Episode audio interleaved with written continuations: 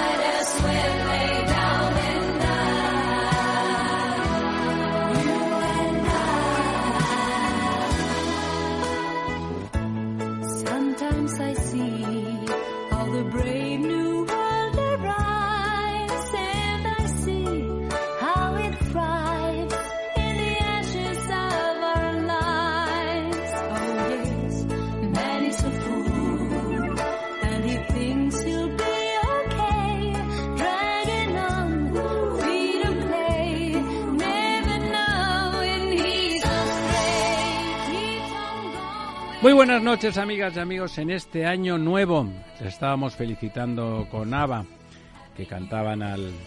les daban el Happy New Year. Feliz año nuevo. Feliz año nuevo, don Ramón. Sí, feliz año nuevo. Eh, el que no debe estar muy contento allá arriba es Einstein, porque según las noticias de la Fundación Areces, que está en un consorcio internacional que se llama Euclidio, Euclido, pues eh, se está poniendo en duda nada menos que la teoría de la relatividad general. Es impresionante si eso es cierto. Bueno, no, ya, a mí la verdad, don Ramón, no me parece tan impresionante porque cualquier teoría científica sabemos que está condenada a ser perfeccionada y eh, lo que sí que está claro es que la negación de la teoría de la relatividad no va a ocurrir. Lo que sí que puede ser es muy matizada. De hecho, el propio Einstein buscaba una constante que nunca encontró. es decir, había, había huecos. Que se inventó. Bueno, porque para que cuadrara, es decir, él era consciente de que, de que la cuadratura del círculo tenía un fundamento en falta, que diría Kant, y ese fundamento en falta, pues no sabía lo y que fue un curita quien le dijo que no. Él se refiere a, a Pauli. ¿eh? Al, eh, Pedro Pierre mm, Lemaitre, Lemaitre. Claro que es el, el, que junto con Ferdinand, el, ruso soviético, predecesores de Gamov y de todas Bueno, quiero decir que, cualquier científico sabe que por muy perfeccionado que sea su modelo sobre la realidad, sobre todo realidades tan complejas y tan incognoscibles como el como el, la realidad última macrocósmica, necesariamente va a ser perfeccionado. Yo creo que lo que estará es ansioso por saber cómo se modifica eso. No creo que esté, no creo que esté inquieto por una cuestión de ego. Yo normalmente voy a esas conferencias que hay en la, en la Fundación Areces, que son muy buenas, y allí ha estado Javier Castander, que está dentro del mm, consorcio Euclides y va muy en serio. ¿eh? No, pero si es que la ciencia siempre va en serio y después de machacar y machacar y darle más vueltas y afinar con más instrumentos, pues mejoras. ¿Y en qué queda la, la demostración de Eddington en plena Primera Guerra Mundial cuando siguen un problema espacial y la luz se tuerce. Porque es verdad. Eh, que es verdad. Porque es verdad. No todo se va a caer, claro. No, es que se van a, no se, más que caerse, se van a perfeccionar cosas. Lo que, es decir, fíjese que todas las demostraciones que se hicieron eran ciertas. Lo que pasa que no eran absolutas. El absoluto no hay forma de aprenderlo desde el ser humano. ¿Habrá velocidades superiores a la de la luz? Eso no lo sé, la verdad, honestamente no lo sé. Podría ser, como no lo sé, pues a lo mejor sí. Lo que va ¿Tiene, ¿Tiene fronteras el universo que dicen ahora que son 90.000 años luz? Eh, o no hay fronteras. Dicen que no hay fronteras. Eh, vamos a ver, es evidente, hay una cosa en, ese reconocimiento humilde de la ignorancia. Si un universo como el nuestro hubiese aparecido a una distancia estratosférica desde el punto de vista de las dimensiones del nuestro, no sabríamos que existe y por lo tanto podría ser que, que el universo global no tuviera fronteras y estuviese en otros lugares también. ¿Por qué no? ¿Por qué no? No tiene ningún sentido negarlo. No podemos afirmarlo porque no tenemos ninguna prueba ni ninguna señal. Pero si nosotros tenemos solamente 3.800 millones de años luz de constancia de cosas, lo que esté mucho más allá no tenemos ni idea, ¿no? O sea, que podría ser, por supuesto. Déjeme que salude y le desee feliz año nuevo también a nuestro invitado, nuestro amigo, nuestro historiador de cabecera, don Emilio de Diego. Don Emilio. Buenas noches y gracias. ¿Cómo hemos empezado el año, además de con el pinzamiento ese? Bueno, pues aparte del pinzamiento, hemos empezado con la mejor voluntad y las mayores ilusiones de que la cosa se reconduzca en general por el mejor camino. O sea. Bueno, eso es lo que hacen las personas de bien. Y doña Almudena, feliz año nuevo. Hola, feliz año. ¿Qué tal año. hemos empezado el año? Pues muy bien y distraída, distraída, pues con todas las noticias que están, con, con la actualidad que hay en nuestro ¿Y qué país. es lo que ¿no? le ha distraído tanto? Hoy me ha distraído la cifra de paro. ¿Eh? Bueno, la- esas cifras de paro que yo les recuerdo sin entrar en detalles, por supuesto da que tenemos muchos menos parados que en el 19, pero en cambio estamos trabajando menos horas que en el 2019. Llámeme pesado con lo de los números, cada la cabra tira al monte. Trabajamos menos horas que en 2019. Y sin, Fíjate la y sin crecer la productividad. Y Sí, si- Eso, eso. Y luego la cifra que anda hoy de crecimiento, hay de disminución del paro, es la cifra menor desde el año 2012. O sea, el mes de diciembre siempre es un mes que disminuye el paro. O sea, Bueno, que pero- triunfalismos Bueno, vamos a dejarlos Pero bueno, ya sin entrar en la chorrada gubernamental de, de vendernos una burra con el triunfalismo y tal y cual, oye, yo me alegro de que Claro toda que la sí. gente que haya trabajado trabaje, que la gente y las familias ingresen algún dinero, porque eso es fundamental para que la vida siga adelante, pero trabajamos menos horas y somos más trabajadores al cargo. Y la moto no es tan buena, porque decía que la economía española iba con una moto, Y no. pero no es una moto muy buena. Ojalá tuvieran razón, ojalá tuvieran razón. Don Emilio se ríe. No, porque además eh, ponen el acento en los aspectos macroeconómicos que les interesa, sin saber si dentro de un mes se va a seguir en esa dirección o no, cómo se va a proyectar en, en esos efectos que de verdad la gente percibe, que son los de la sociedad en el bolsillo, etcétera, etcétera. Y comentábamos no hace mucho que esas lecturas, además con alguna base más sólida que esta de triunfalismo macroeconómico las podía hacer Rajoy estupendamente y luego por eso no entendía cómo es que aquello no, no se reflejaba en una intención de voto mayor y se le criticaba porque es que esas cosas son bastante volátiles Otro presidente manifiestamente mejorable, aunque por motivos distintos a los del actual. Ahora le tocó vivir una crisis económica sin ayudas de la Unión Europea. Cosa No, no, es- sin duda. sin ni media ayuda, o sea, toda Europa estaba mm, Bueno, no, lo, que ha ocurrido con los Next Generations, que se los han llevado todas las administraciones públicas, que no han incrementado la producción prácticamente en nada, que lo que ha servido es para paniaguar a unos cuantos cientos de miles de españoles que estén más contentos, de lo cual yo me alegro, insisto, pero hubiera sido deseable que todo ese caudal de millones, que por cierto no se ha aplicado prácticamente, eh, han aprobado y después no han ejecutado, es decir, una ineficiencia descomunal, una pérdida de ocasión tremenda.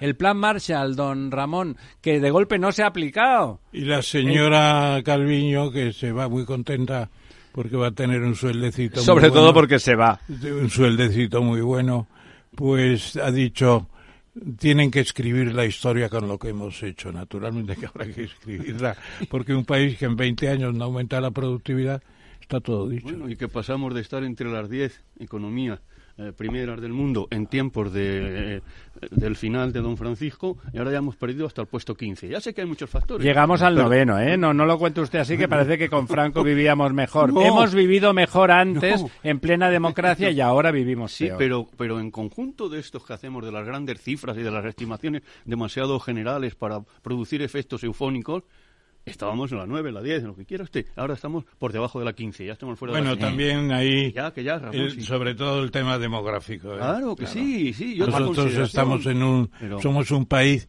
como decía un, un demógrafo catalán, Vandellós, muy importante, decía, poble, poble decadente. Somos un pueblo decadente. Y el tema de la demografía va a pesar muchísimo.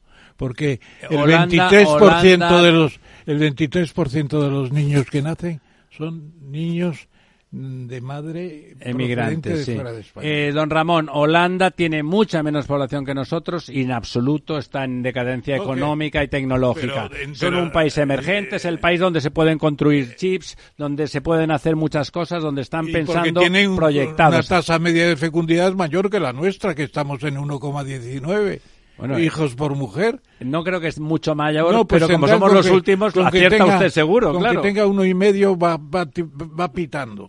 Con, con la esperanza de vida al nacer que crece, va pitando. Fíjese eso que está bien y, es, y desde el punto de vista global es importante. En la decadencia en España obedece a que todo es mentira. Acabo de ver un vídeo de la señora de la señora Yolanda Díaz vestida de rojo monísima diciendo unas chorradas de que España iba en vertical y lo vertical a veces no era bonito porque era difícil. Una, un, un espasmo intelectual que ha tenido y a ver si con ese relato engaña a alguien. Y una cosa que y lo peor es que luego me digo, no, no, si es que tiene su público. Tiene su público a una cosa que es una alucinación pura, ni tan siquiera es una mentira, no es nada. Un discurso que dice que ha dicho nada. no Bueno, ha dicho nada. Ahora yo creo que hay que luchar contra el problema de la falta de memoria, ¿eh? porque nos tenemos que aprender ahora a todos los ministros nuevos. Que no, No tengo ninguna intención. Porque ya, ya no sabemos que, quiénes son los ministros.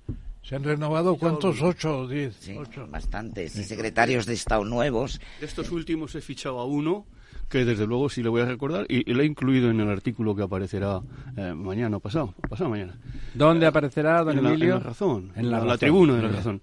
Y es el siguiente, es el del tal Urtasun, ministro Ah, de sí, Cultura, sí, sí, sí. que autodeclarándose eh, eh, ecologista y no sé qué otras cuantas cosas, bueno, pues mm, es de- está decidido a acabar con el toro bravo, sin entender para nada lo que significa desde el punto de vista de la ecología el toro bravo.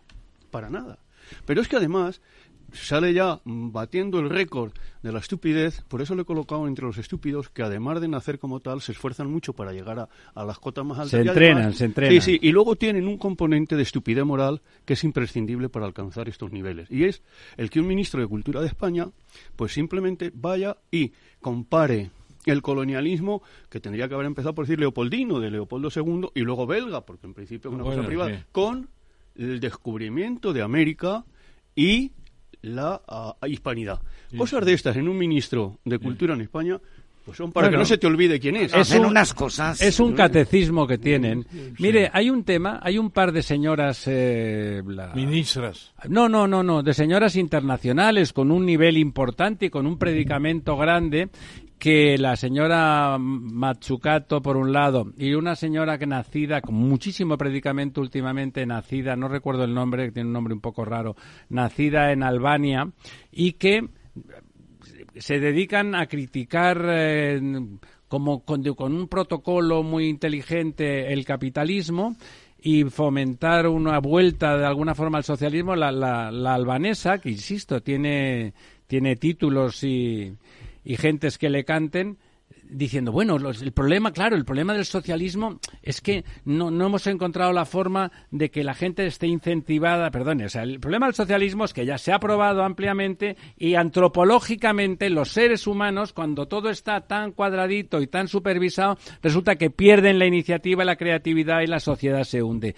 No sé por qué. Es que no entro, yo no tengo discurso ideológico. Eso ha ocurrido y no es que no sepamos, es que los seres humanos funcionan por el sistema darwiniano, no hace falta matarse, está bien. Aquí todos estamos de acuerdo en que la, la- la parte menos favorecida de la sociedad pueda vivir, tenga dignidad y tenga educación. Pero no, lo otro, lo de decir, no, la próxima vez lo haremos mejor. Oiga, que no.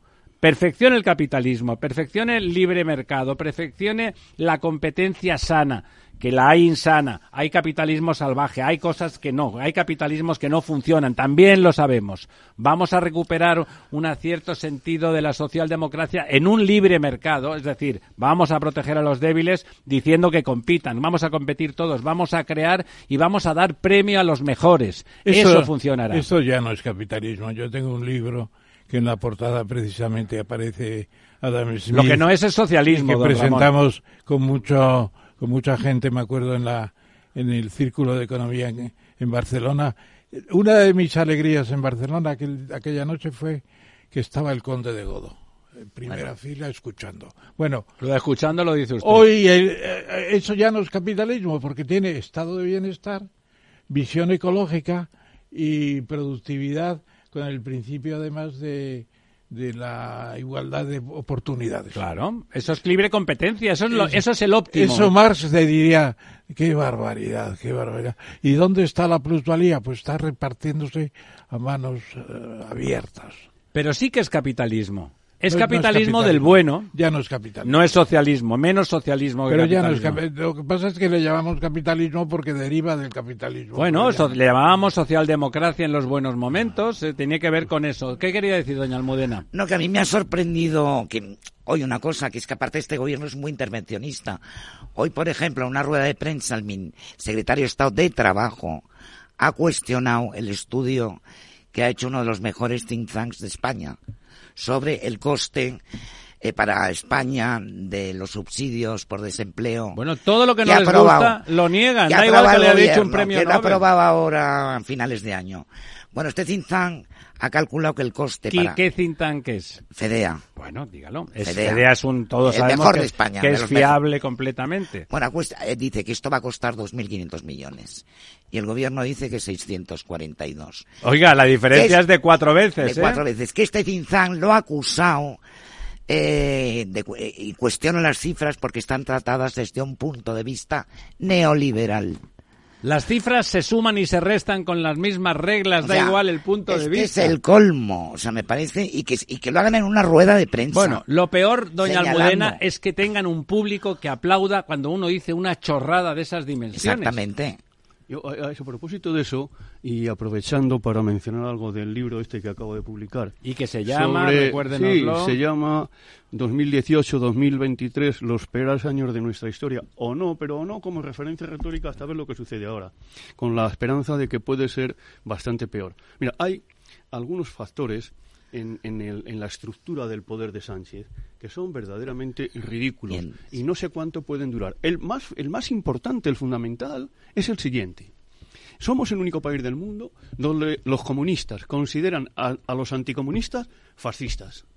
Y ya no hay otra, son fascistas. Y tiene un éxito que hay que atribuir también a la derecha, que se aturde, diríamos, ante estas cosas no, no, no, no. El, éxito no es a la derecha. Las empresas quieren apartarse de una derecha visualmente, luego la apoyan, por otro lado, porque les interesa, claro. Pero han conseguido mediáticamente, no son los comunistas, el Partido Socialista no es comunista. Se ha sumado a eso. Ha sido anticomunista toda la vida. hasta ahora. Ahora no, estamos hablando de la España de ahora. Claro. Ahora no. Y, y hay otra cosa en ese sentido. Es que agotemos un poco ese razonamiento. Eso sería como decir que los no católicos son mormones.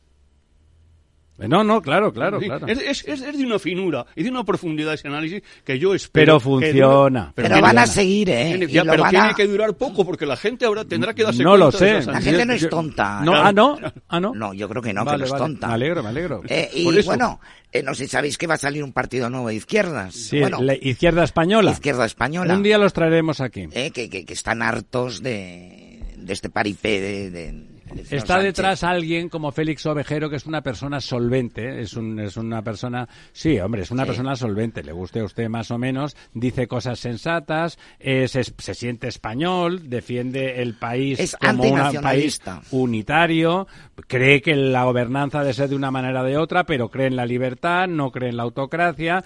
Bueno, eh, que aparezca un partido que se llame Izquierda Española, que tenga el valor de ponerle ese adjetivo en los tiempos que corren, en que la izquierda reniega de todo lo que diga, de que tenga el adjetivo vinculado a España, no me parece poco. Pues no, no es poco, no es poco, porque ese es uno de los factores de la crisis eh, que vivimos desde la perspectiva de que parece no tener fin. Hemos destruido. Bueno, pues le voy a ofrecer un lema al señor Ovejero, si te parece bien. Un lema. Izquierda española nunca va sola. ¿Y con quién va? Con la derecha. bueno, es lo que ya van a decir, es lo que ya van a decir. Que, ellos no tienen problema en la alternancia, eso es lo que están diciendo, claro, no, no hay problema. Y como decía don Emilio, que no todos son fascistas a su derecha, ¿no? Claro, a su derecha están, a su derecha, punto. Exacto, y podrían tener otras cuantas calificaciones, pero es que no da más el discurso este ideológico no da para más. Como decía, decía Reverté del, del articulín este que ha sacado Cercas, ofendido con el gobierno, finalmente se ha caído del caballo como San Pablo y tal, y decía Pérez Reverte, pues nada, ponte a la cola, ya pasas a ser sectario, fascista, anti-español, de todo, acabas de, entrar en el, en, el, disto de todo. Claro, si ustedes han leído el artículo de Cercas que durante el 75% hace un análisis crítico, dolido, etcétera, al final, como no admite que simplemente se había equivocado apoyando a esta supuesta izquierda, dice que no está con nadie, que pasa a engrosar la abstención. Oiga, no, tiene usted que estar en contra, ¿no? cualquiera se puede equivocar, usted no, no rectifica. Pues oye, no me parece Bueno, Cercas se le pueden perdonar muchas cosas porque yo vi por segunda vez este, estas Navidades eh, Soldados de Salamina y creo que es un película. Se le pueden perdonar muchas cosas. si es un gran novelista, si no pasa nada. Novelista, eh, con esa novela sobre todo, las demás no son, no son ni, ni la mitad. Es un buen novelista. No son ni la mitad. Pero yo, de quedarme con algún artículo. Y es una buena persona. De los del año 24, que vamos a hacer en el 24, les recomiendo que lean el domingo pasado en el país lo que escribía eh, Vicente el, bien escribe. Eh, que bien escribe. Bueno, pues decía, vamos a dejar de decir aquello que eh, va a ser un año muy bueno, que vamos a tener esto. Dice, yo, viene a decir, luego mire en Google, eh, tiene 87 años. Claro. Dice, yo lo que les deseo a ustedes en este, este año es que miren bien al suelo donde ponen los pies y no se caigan es, genial. en su caso, además, está perfectamente ajustado a derecha, digamos, ¿verdad? Usted, Ramón, mira, mira al suelo permanentemente. Es que lo de la caída es... Tremendo. Yo también miro al suelo, ¿eh? No, no es lo mejor que puede hacer uno. Sobre todas las ceras aquí que están... Si no resbalas, además, si no puedes pisar algún, es bueno algún resto orgánico indeseado. Alude mucho a los restos orgánicos. Indeseados, ¿verdad? Sí. Bueno, volvemos, volvemos en medio minuto o en un minuto en cuanto tengamos a nuestro siguiente invitado. Ya está.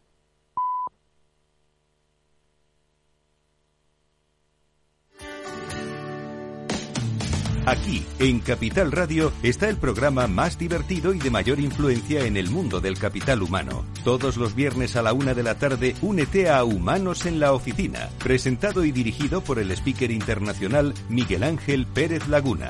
Un programa donde el talento es protagonista en un formato innovador e irresistible que ya se escucha en 13 países. No te lo pierdas.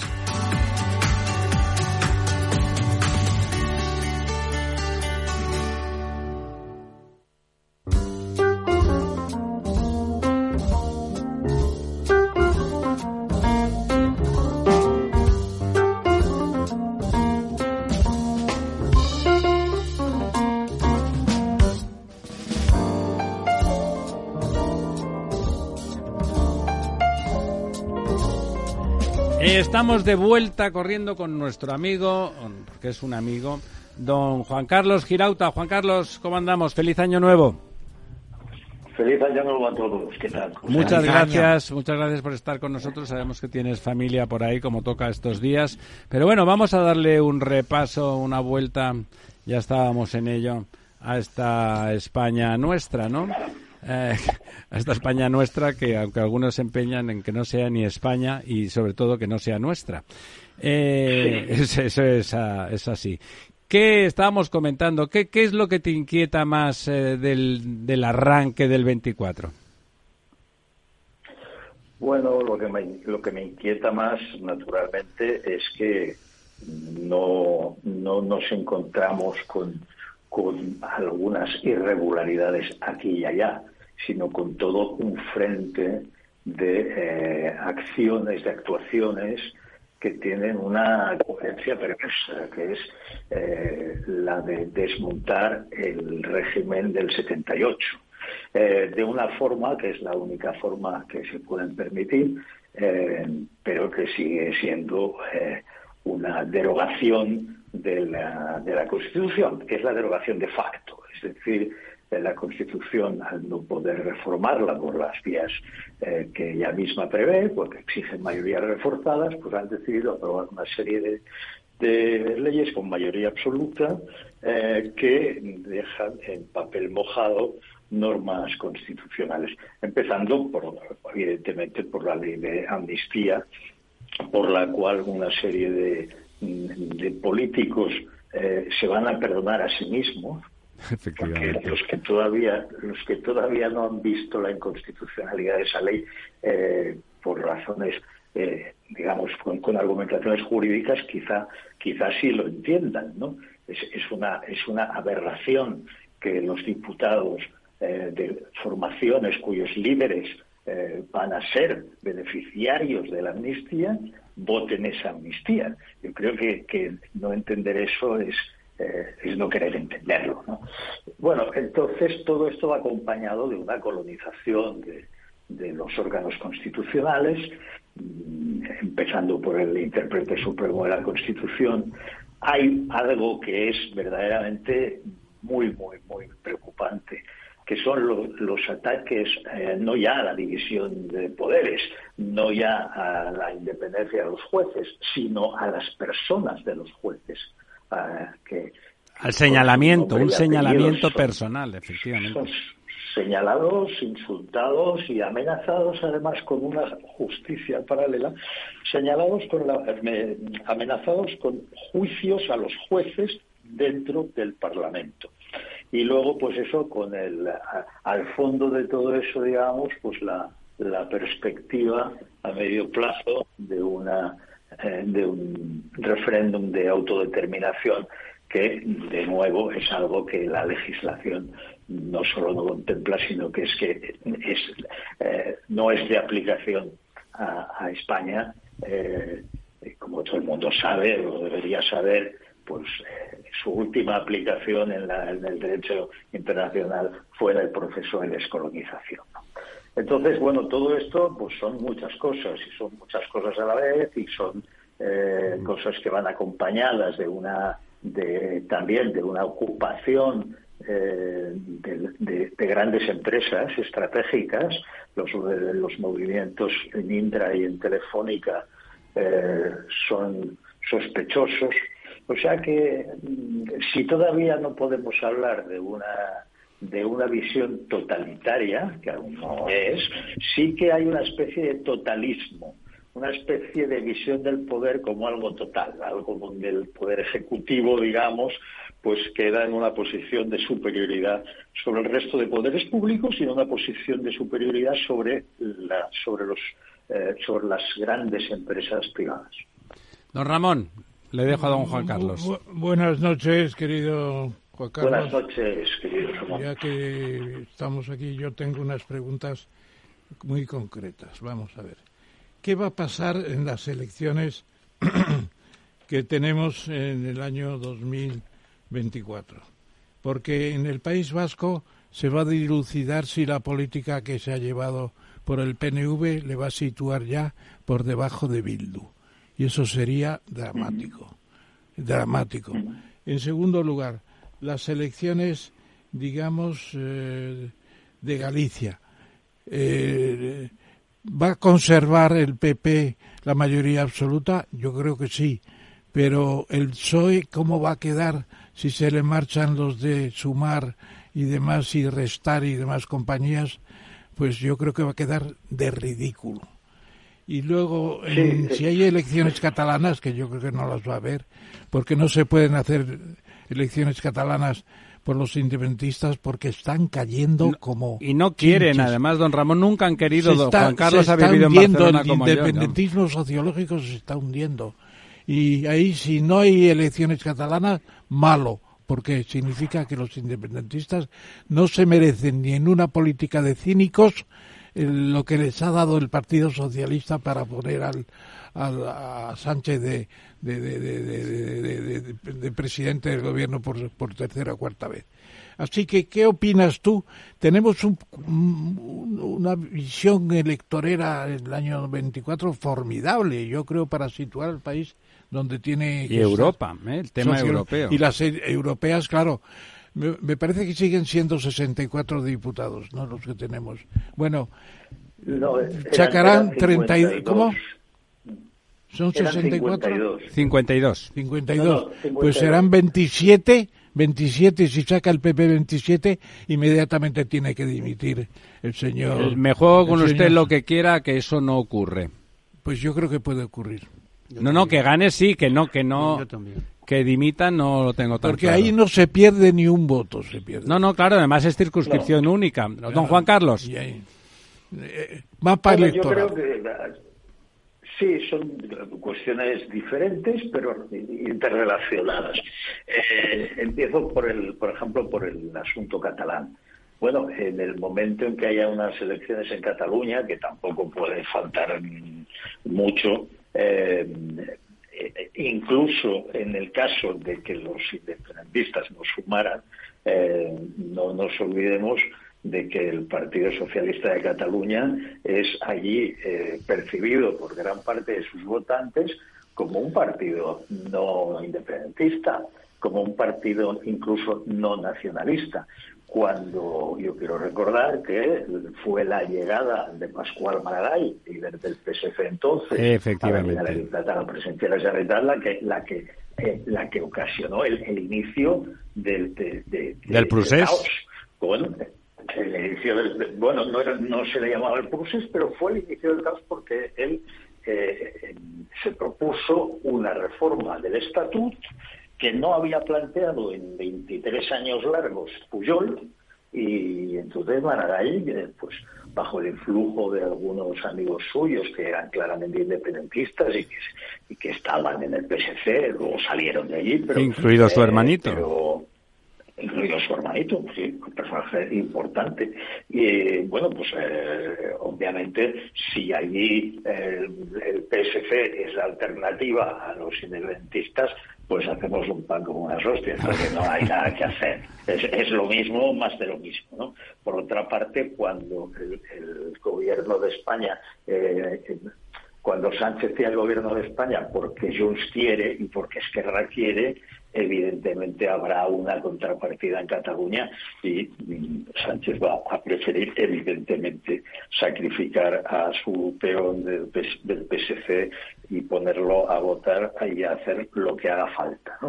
En cuanto al tema gallego, en principio, sería muy sorprendente que, que no a su mayoría absoluta, eh, pero eso es una cosa ya, digamos, simplemente consuetudinaria, no sé, lleva como cuatro legislaturas ganadas, bueno, elecciones eh, autonómicas ganadas allí, por lo tanto, aunque ahora no sea él la persona, pues no deja de ser el líder nacional del partido, con lo cual, con lo cual hombre, un, fracaso, si no alcanzara la mayoría absoluta en, Galicia, eh, yo creo que sería un golpe para Feijóo como líder nacional, porque sería, digamos, eh, no solo no consigue la mayoría en el Congreso para ser investido, sino que además pierde la...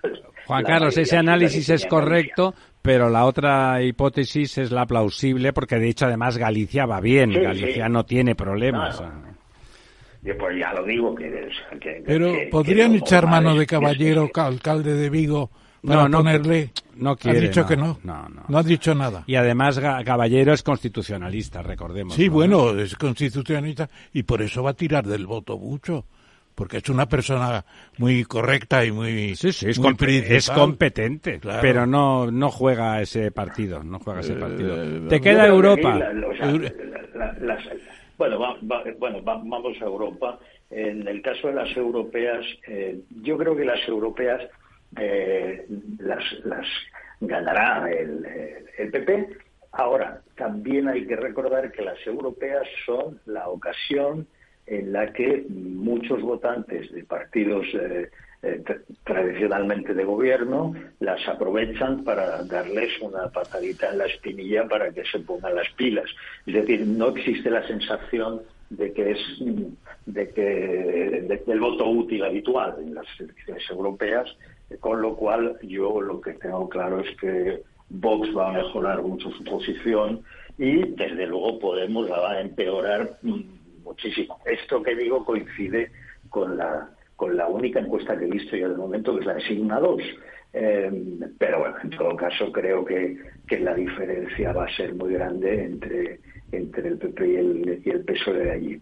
Eh, en Europa, bueno, eso nos llevaría a otro a otro terreno, pero en Europa hay, hay, vientos de cambio. En toda eh, Europa, ¿no? Exactamente. Sí, en toda Europa, porque además partidos que aquí siguen siendo los partidos de gobierno, entre comillas, pues han desaparecido ya hace tiempo en Francia y en Italia, ¿no? por poner los países importantes de, nuestro entorno. Eh, de todas maneras, hay un punto que ha tocado Ramón que a mí me parece especialmente importante. Eh, es que es que Sánchez, eh, con toda su chulería y con todo su proyecto autocrático, pende de un hilo en el fondo, pende de un hilo. Es decir, que mm, Podemos, que tiene, creo que tiene mm, cinco, cinco, cinco tiene, sí.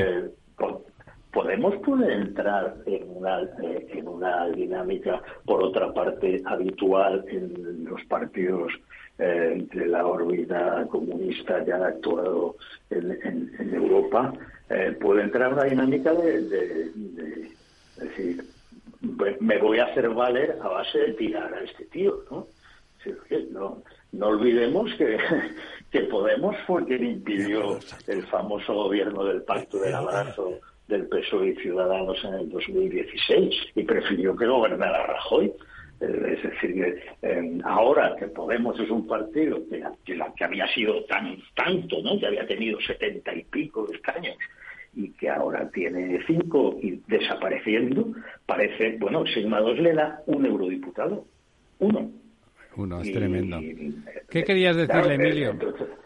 ¿Qué querías decirle a Juan Carlos? Dos cosas. Lo que pasa es que. Preséntate, preséntate. Sí, sí, soy Emilio de Diego. Dos cosas. La primera es que estas eh, elecciones autonómicas secuenciadas a lo largo de los próximos meses, quizá merezcan una consideración no conjunta en este momento para tener una visión más ajustada, empezando por las, las gallegas. Eh, Rajoy se juega mucho, como aquí se ha dicho. Feijó. Feijó, perdón. Feijó se juega mucho y, desde luego, el, enemigo para Sánchez no es solo Feijó, sino es el BNG, que es el partido que más va a crecer, como ha Y le quita votos a él. Naturalmente. Imagínate, imagínate que el Partido Socialista queda en Galicia por debajo del BNG de una manera, además, significativa, que no es nada imposible. Ese es el primer paso para ir haciendo cábalas eh, hacia adelante. Pero sobre todo yo, como historiador, llamaría la atención en algo que es muy importante y que no solemos considerar desde el punto de vista de los periodistas, yo no lo soy, por eso me permito la otra apreciación.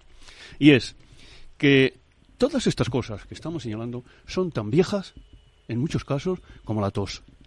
Moraita escribía a propósito de los partidos avanzados ya refiriéndose al trienio constitucional y publicaba en 1892, pero sobre 1820-23, que los partidos avanzados siempre llenaban las filas de la administración en todos los, los espacios al máximo posible, pero no eran capaces de dar prebendas a todos. Y entonces se producía la reacción que vemos. Lo que está diciendo Juan Carlos de Podemos. Claro, entonces, ¿qué, ¿qué, va a pasar con esto? Esto se repite constantemente. Y ante la incapacidad para tener a todos contentos, surge de esos demandantes sin, sin destino y de los, bueno, diríamos más amigos de la, de la marcha, del movimiento en general, porque entienden que eso les favorece siempre, una izquierda de carácter mucho más eh, agresivo y mucho más movilizador hacia, hacia la política que aquellas filas de las que venían. Y eso pasa hoy con sumar o no sumar a partir de la atomización.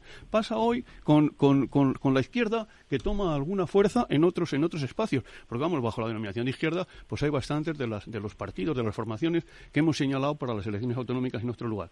Yo creo que eso es importante. De hecho, en esa línea le, seguramente Almudena le quiere preguntar a de la nueva izquierda. Ah, no, no. Bueno, yo primero quería hablar de las prebendas. Hola, Juan Carlos y Almudena. A ver, ¿Qué tal, Yo te quería preguntar, mm, ¿cuánto tiempo crees que Sánchez va a durar y si está engañando a Puigdemont? A mí hay dos cosas que me han sorprendido. Por un lado, el gobierno ha regulado por ley la suspensión de la amnistía si un juez lo recurre a Europa. Y bueno, esto ha hecho saltar las chispas al señor Puigdemont. Y hay, por que, otro hay que aprobarlo todavía. ¿eh? Sí, bueno, pero lo han puesto en un decreto omnibus. Y por otro lado, el plazo de presentación de enmiendas a la ley de amnistía finaliza el miércoles y no se ha puesto fecha todavía para el debate. Mm. ¿Tú crees que, le está llevando al huerto? ¿Y cuánto va a durar Puigdemont? ¿O cuánto va a aguantar? Bueno, es que claro, eh, a mí ya me sorprendió en su día que Puigdemont eh, comprará la moto de Sánchez, porque Sánchez es un mentiroso compulsivo, es algo congénito en él. Sánchez, mm, o sea, Sánchez no tiene palabra. Sánchez hará lo que a él le convenga en cada momento. Y, y Puigdemont precisamente eso, en, su locura, eso lo sabía. Lo sabía y lo decía. Sí. Lo decía abiertamente. Eh, ahora, eh, claro, una cosa es que Sánchez tenga, por interés propio de mantenerse en el poder, tenga la eh, disposición a cumplir con Puigdemont y otra es que pueda cumplir con Puigdemont dentro de un marco que no es solo el marco español y irlas colando tener a los jueces eh, acojonados con perdón y al Tribunal Constitucional con Conte Pumpido de, de, perro guardián. No, no, aquí estamos en la Unión Europea y hay una cosa que se llama Tribunal de Justicia de la Unión Europea y hay una figura que son los recursos prejudiciales. Entonces, eh, es que resulta que la propia que la propia jurisprudencia del Tribunal Constitucional está la está la posibilidad, eh, pero además la posibilidad así dicha expresamente, de que el juez cuando detecta eso, cuando detecta lo que a él le parece una violación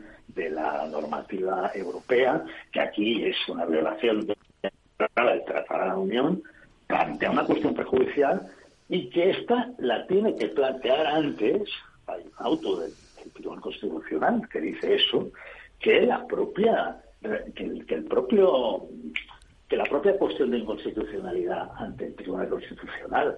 Entonces, eh, insisto, el, el, coste que tiene eh, para, para Sánchez en el conjunto de la Unión, que se vaya sabiendo es que Sánchez querría que, que, Europa no supiera nada de lo que él hace dentro, pero algunos nos hemos movido para que lo sepa. me voy el día 23 a, a Bruselas con Teresa Freixas eh, y con Rosalía eh, perdón, eh, nos vamos precisamente a hablar ante la Comisión de Peticiones para explicar lo que está haciendo Sánchez eh, cómo eh, la ley de amnistía y la manera en que, en que se está manejando con los, con, los jueces y tal, pues constituye una violación. La propia ley de amnistía hay bastante con eso, es una violación de varios principios constitucionales, empezando por el de igualdad, siguiendo por el de la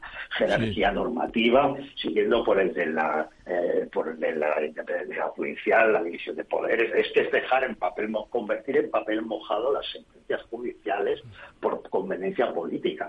Y lo, eh, es decir, eh, en, Europa esto se sabe, se va sabiendo quién es Sánchez. Y, y luego el Tribunal de Justicia de la Unión Europea va a actuar va a actuar porque va a haber muchas, no una, no, va a haber muchas cuestiones prejudiciales. Entonces, una cosa es que Sánchez quiera cumplir con Puigdemont y otra que pueda cumplir. Oye, le está llevando al huerto. Eh, si me dejas un momento, querido Juan Carlos, y además eh, tu homónimo en la jefatura del Estado. Vamos a ver. Eh, hoy viene un artículo de Tom Burns en Expansión que a mí me ha llamado la atención porque es la grieta entre la Moncloa y la Zarzuela. Y entonces, claro, el hecho reconoce una cosa que yo le he dado mucha importancia en artículos y me lo han discutido. Dice, no, ya es una costumbre democrática que cuando el rey tiene que seleccionar el que va a ser presidente del gobierno, el partido eh, Bildu no aparece en el Congreso, no aparece Junts por Cataluña, no aparece quien quiere. Eso es una vergüenza y no es una costumbre eh, parlamentaria que se haya impuesto. Es una vergüenza. Se le tendría que cortar el suministro de dinero a los diputados, primero. Segundo, ¿cómo se presenta el rey en una visita a Navarra cuando dice el, el nuevo, el nuevo, alcalde, de, alcalde Pamplona. de Pamplona que los independentistas no tienen rey? Y lo mismo dice ya el PNV, y lo mismo dice Bildu.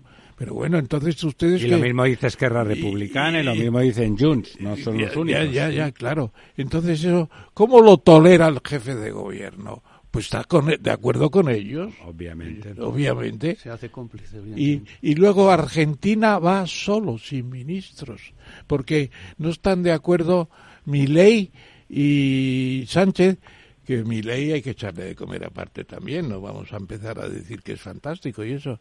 Bueno, eh, ¿no conoce la doctrina Estrada que dice que entre los pueblos hispánicos las diferencias políticas en los temas importantes no se tienen en cuenta? Bueno, pero ¿qué es eso de ir no. desnudo, el rey desnudo llega a Buenos Aires? ¿Pero qué es eso? Bueno, Bueno, esa grieta, usos- esa grieta, Sí. eh, Juan Carlos, va a seguir aumentando porque yo creo que es un peligro para el rey y un peligro para La democracia. para la democracia y para, para el país. sí. España.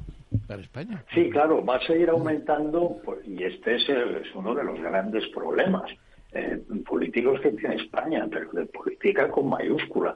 Va a seguir aumentando porque no puede ser de otro modo, porque el sanchismo es el PSOE más toda la morralla separatista eh, o neobolivariana que es declaradamente antimonárquica, pero no de una forma teórica, porque también el PSOE se declaraba republicano al principio y claro, y si les... no, no, no, no es un tema que eviten, es un tema que ellos sacan y que ellos, eh, digamos, provocan con él y que retiran el cuadro del rey o lo invierten como han hecho en algún ayuntamiento o que, o que es decir, para, para ellos el, el rey Felipe VI es un enemigo, pero es un enemigo por el discurso que dio el 3 de octubre de 2017, que fue fundamental, es un enemigo porque, porque encarna, eh, simboliza la unidad de España y, y es un enemigo porque, porque todos estos partidos, lógicamente, pues claro,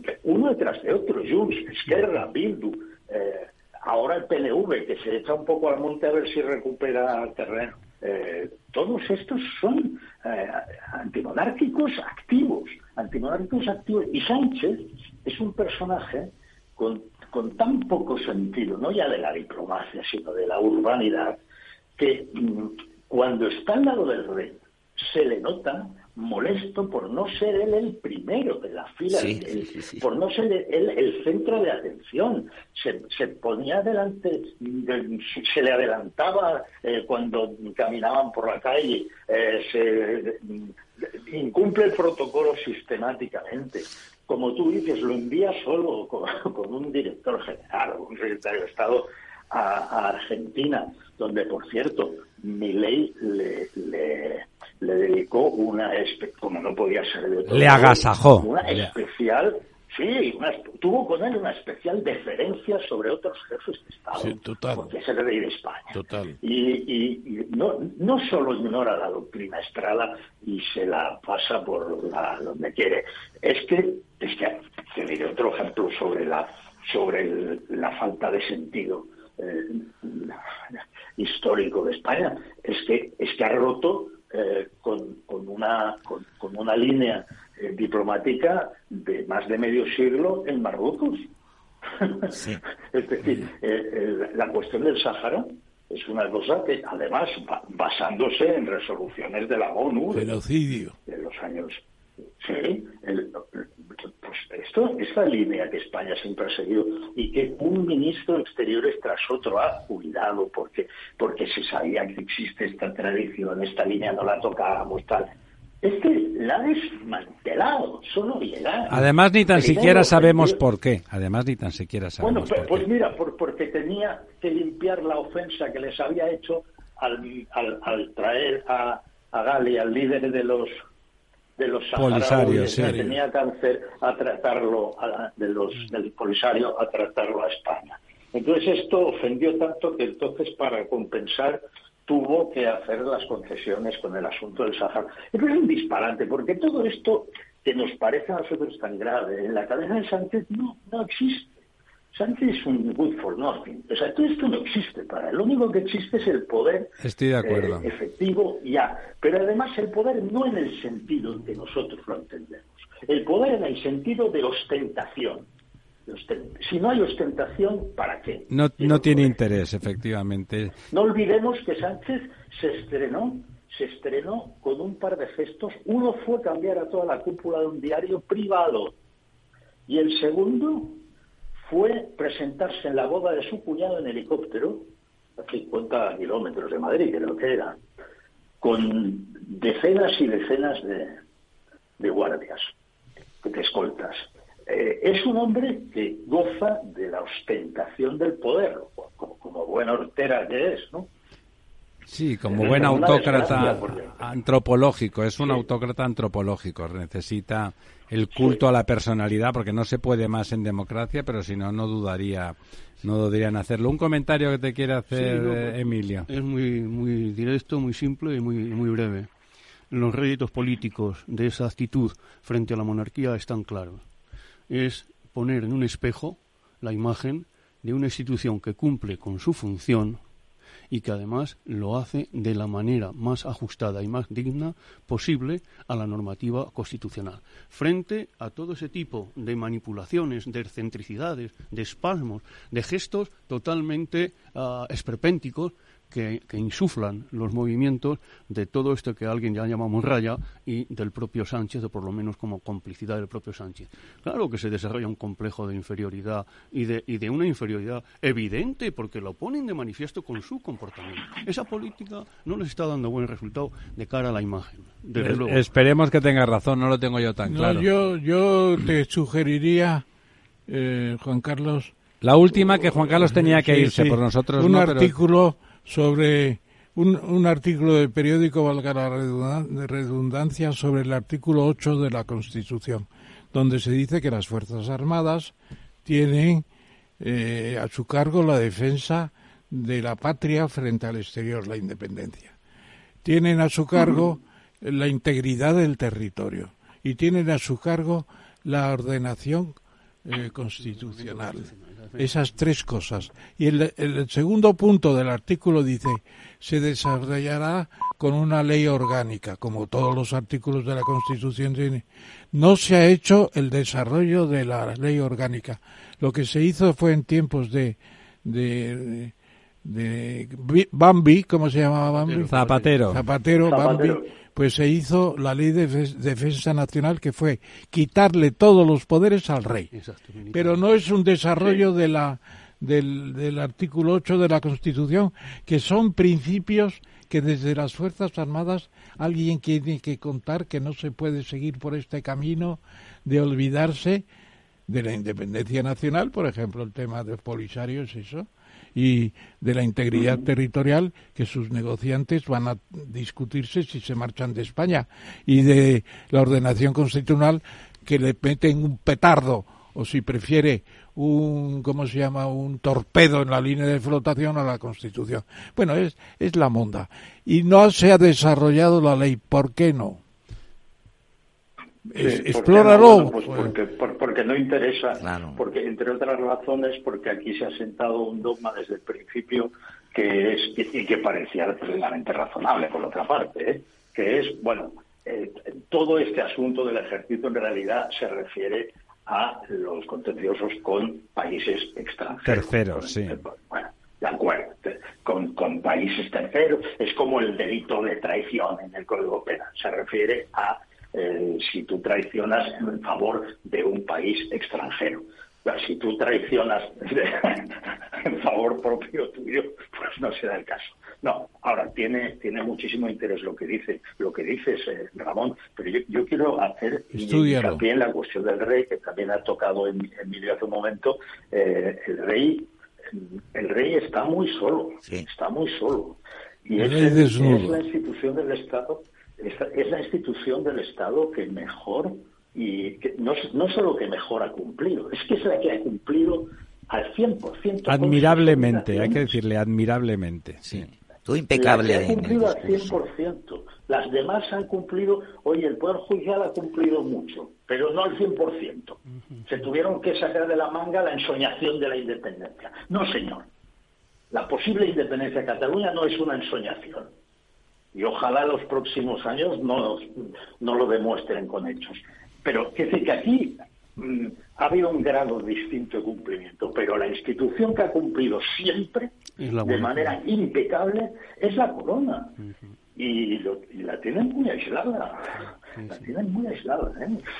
Y no solo aislada, sino con zancadillas ¿eh? y con feos. Y, o sea que yo creo que sería bueno que, bueno, pero que sería bueno que al menos que, que, que, el rey notara que la ciudadanía está con él. Eh, eh, está con él, ¿no? Porque bueno, sí, algunos, ya sabes, Juan Carlos, algunos le piden imposibles, ¿no? La, como tú has dicho, cuando está cumpliendo todo y estrictamente, quiere decir que más allá ya no sería constitucional. Por lo tanto, lo que no se le puede pedir es lo que no puede hacer, lo que no puede hacer. Y, lo, que puede suceder también es que de pronto nos encontremos en el mes de marzo, o de abril o de mayo con una proposición de ley sobre un referéndum sobre monarquía o república. La pues, vamos pues por a tener. Ahí, por ahí quieren ir, por ahí quieren ir. Lo vamos a tener. Mm, Antes de irte, la, la, última muy breve, muy breve. ¿Eres optimista de que este, de que el gobierno pueda caer antes de que acabe el año? Bueno, no, no lo descarto pero no lo descarto por, porque para mantener un, encaje de bolillos como el que tiene a Sánchez de la Moncloa necesitas mm, lealtades de muchos jugadores, de muchos agentes y estos agentes, mm, algunos de ellos eh, pueden estar cerca de hartarse. Los unos por lo de las preventas, los por, los de Podemos, los otros por el incumplimiento de su compromiso como Jones, etcétera. Entonces, yo no lo descarto. No, tampoco yo. No, lo tiene fácil. Juan Carlos, muchísimas gracias por atendernos a estas horas y bueno, ya sabes, te seguiremos molestando porque nos gusta hablar contigo. Un placer hablar con vosotros, como siempre. Muchísimas gracias, un abrazo. Adiós, Juan Carlos, un abrazo.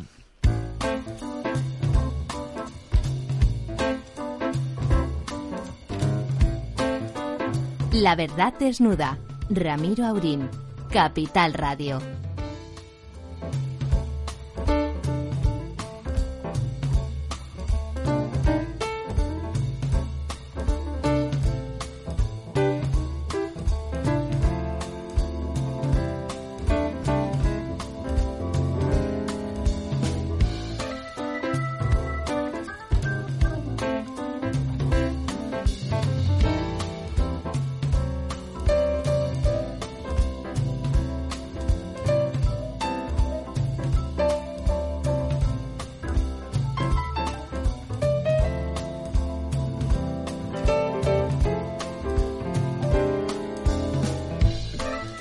Bueno, ahora tenemos eh, con nosotros también a una persona que nos gusta tener, no viene tanto como Juan Carlos, pero es muy buen amigo suyo, y es don Marcos de Quinto. Don Marcos, ¿estás ahí? Estoy aquí. Pues muchas buenas noches. Buenas noches, feliz año nuevo. Hola Marcos, Ramón Tamames. A ver si. Hola, buenas noches. ¿Cómo estamos? A ver si es verdad que en los próximos meses hacen buena la felicitación o el deseo de que sea bueno. Eh, ya saben, don Marcos eh, de Quinto eh, sus orígenes y sus orígenes y su desarrollo curricular fundamental es la de gran ejecutivo y empresario español importante de verdad y aunque luego adicionalmente aunque que no pero aunque que no pero se que se convirtió y bueno todavía lo sigue siendo de alguna manera en un actor eh, también significativo en, en, la política en la política española. Aunque hoy, sí, perjuicio que don Marcos nos hable de lo que él quiera también, queríamos comentarle, porque como hemos tenido hace eh, nada, hace un minuto, a don Juan Carlos Girauta con nosotros que hemos, de, hemos departido ampliamente sobre los aspectos previsibles o, imprevisibles de la política española en este próximo 24. Queríamos comentar con don Marcos, eh, bueno, esa otra cosa también igualmente imprevisible, incierta y, me temo que peligrosa que va a ser la economía de, de, España en este año en este año singular que si no sé si lo saben ustedes eh, es 2024 es la suma de 2 al cubo más 3 al cubo más 4 al cubo más 5 al cubo más 6 al cubo más 8 al cubo. Eh, eso suma 2024 o sea es un número extraordinariamente singular además de ser un año bisiesto la, la primera, antes de darle eh, la, la venia, que si hablamos de economía es de nuestro profesor eh, don Ramón Tamames, la primera impresión, la primera visión desde la atalaya de don Marcos en relación a la economía española para el 24, ¿cuál es? Bueno, no, no lo veo, no lo veo mm, bien y no lo veo bien, pero eh, yo quiero separarme un poco de lo que serían esto de las perspectivas macro, que supongo que todos vosotros estáis hartos de escucharlas, ya la OCDE y bueno... Y sí, más una visión subjetiva, Marcos, una visión por eso ya pues hay una desaceleración, eh, dicen que vamos a crecer un 1,4 versus el 2,4 que con el que supuestamente vamos a hacer el 2003 eh, y bueno, pues se ralentiza lo que es el crecimiento en, España, aunque también, también se ralentiza en, el tema de Europa. Pero eh, mi visión es negativa eh, por, por cosas que todavía no se han producido. Y, pongo desde el punto de vista empresarial ya.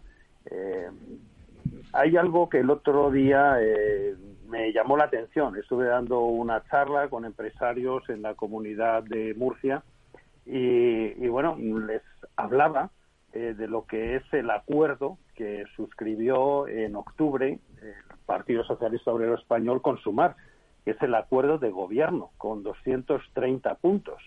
Y bueno, el desconocimiento de los empresarios era tremendo. Yo no quiero decir que ese acuerdo finalmente se vaya a formalizar, porque ya sabemos perfectamente cómo funciona este gobierno. Pero si alguien tiene interés en leer esas 230 medidas que son el acuerdo PSOE-SUMAR y supuestamente algunas de estas medidas pues al final tendrán serán ley eh, pues al final es un poco para echarse las manos a la cabeza.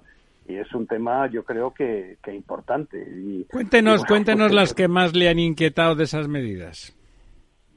Pues bueno mm, mira por ejemplo en, eh, un acuerdo, o sea, no, no, no, sé la redacción exacta, pero hay una que es el estatuto, el estatuto del trabajo del siglo XXI, que ellos llaman, y por ejemplo dicen indemnizaciones por despido en función de las circunstancias del trabajador, cogestión, reducción de la jornada, etcétera. Pero cuando tú dices indemnización en función de las circunstancias del trabajador, pues esto es, esto es una locura.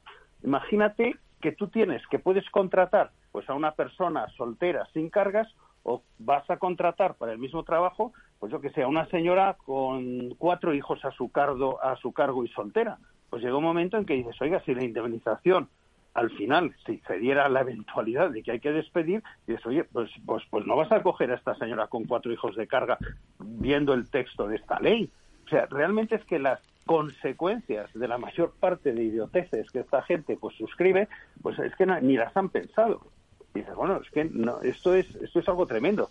Van a tener que empezar a preguntar las empresas cuáles las circunstancias personales de cada trabajador a la hora de a igualdad de, calidad, pues oye, pues irse con aquel trabajador que potencialmente eh, vaya, vaya a, causar pues menos menos problemas económicos en, el desafortunado caso de que haya que prescindir de él. Esto es, esto es un ejemplo.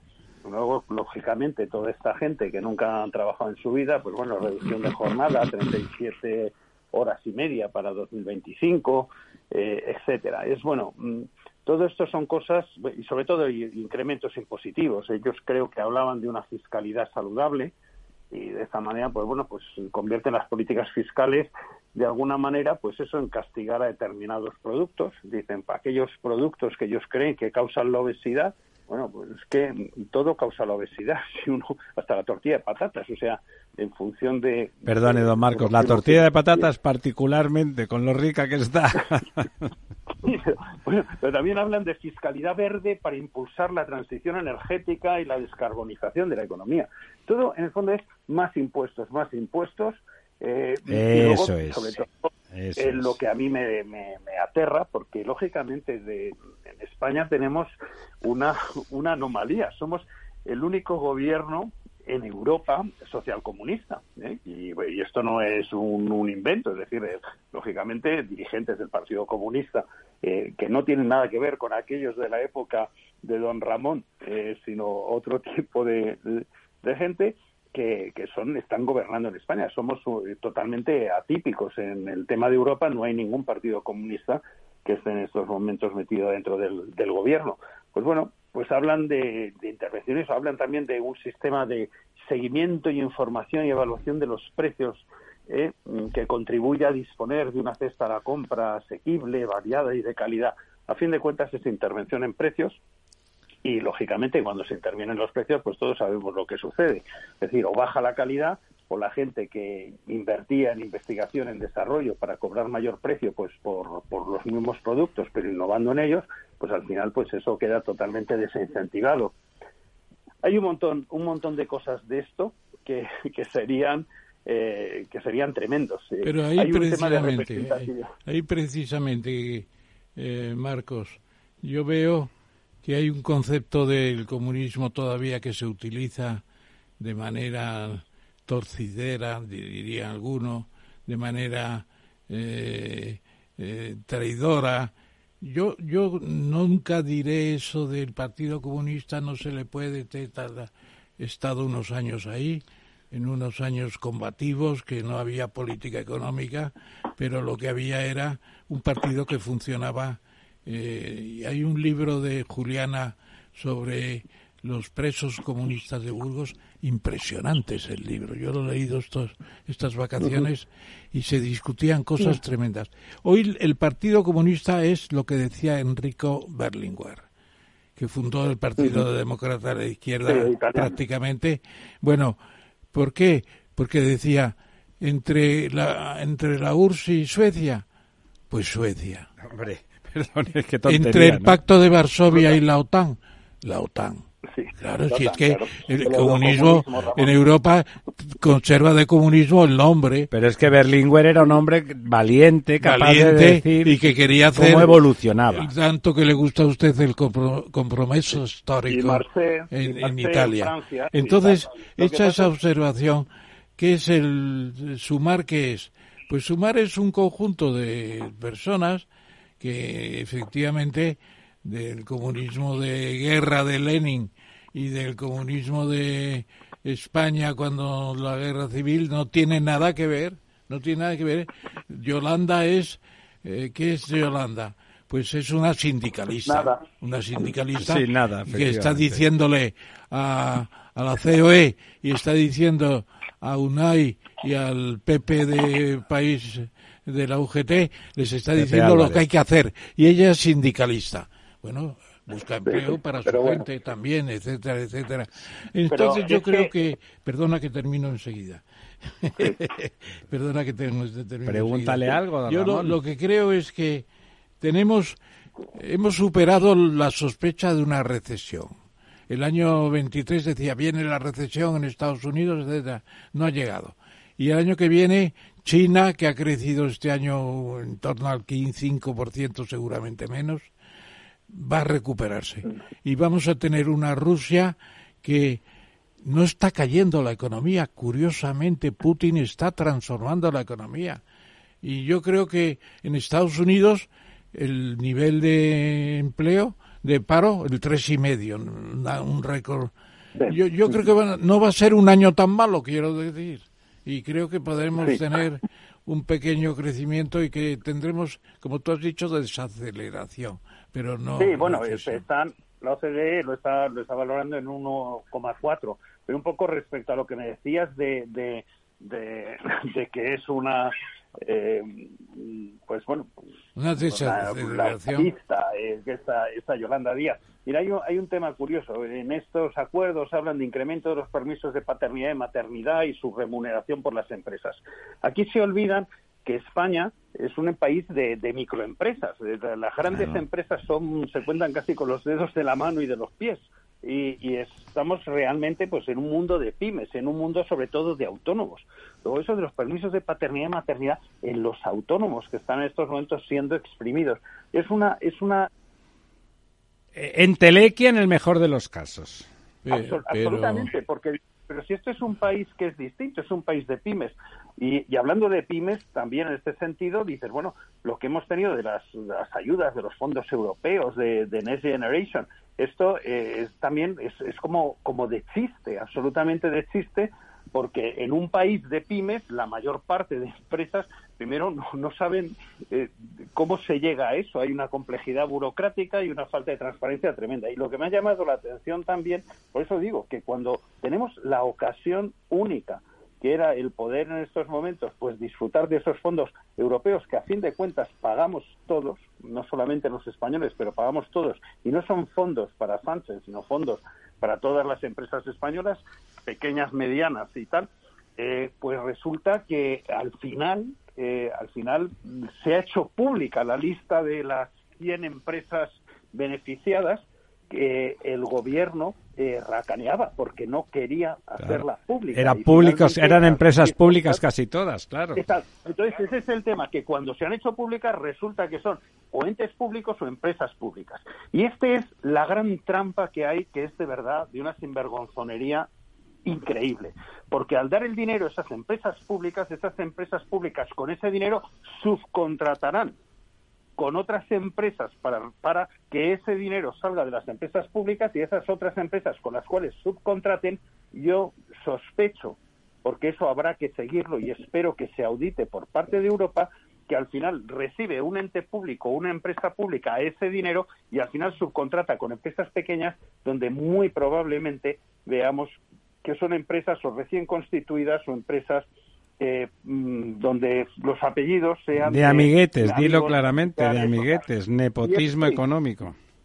Efectivamente. Entonces, pues mira, es el problema de todo, que es ya casi para llorar, es que cuando tú tienes un one shot, tienes un, una oportunidad única, tú lo que tienes que hacer es invertir, no tampoco es el, el, el utilizar esos fondos para, para el gasto, para tener más... Eh, gasto eh, público para tener tal, sino para modernizar la administración, para informatizar cosas que no requieran a futuro eh, mayor gasto.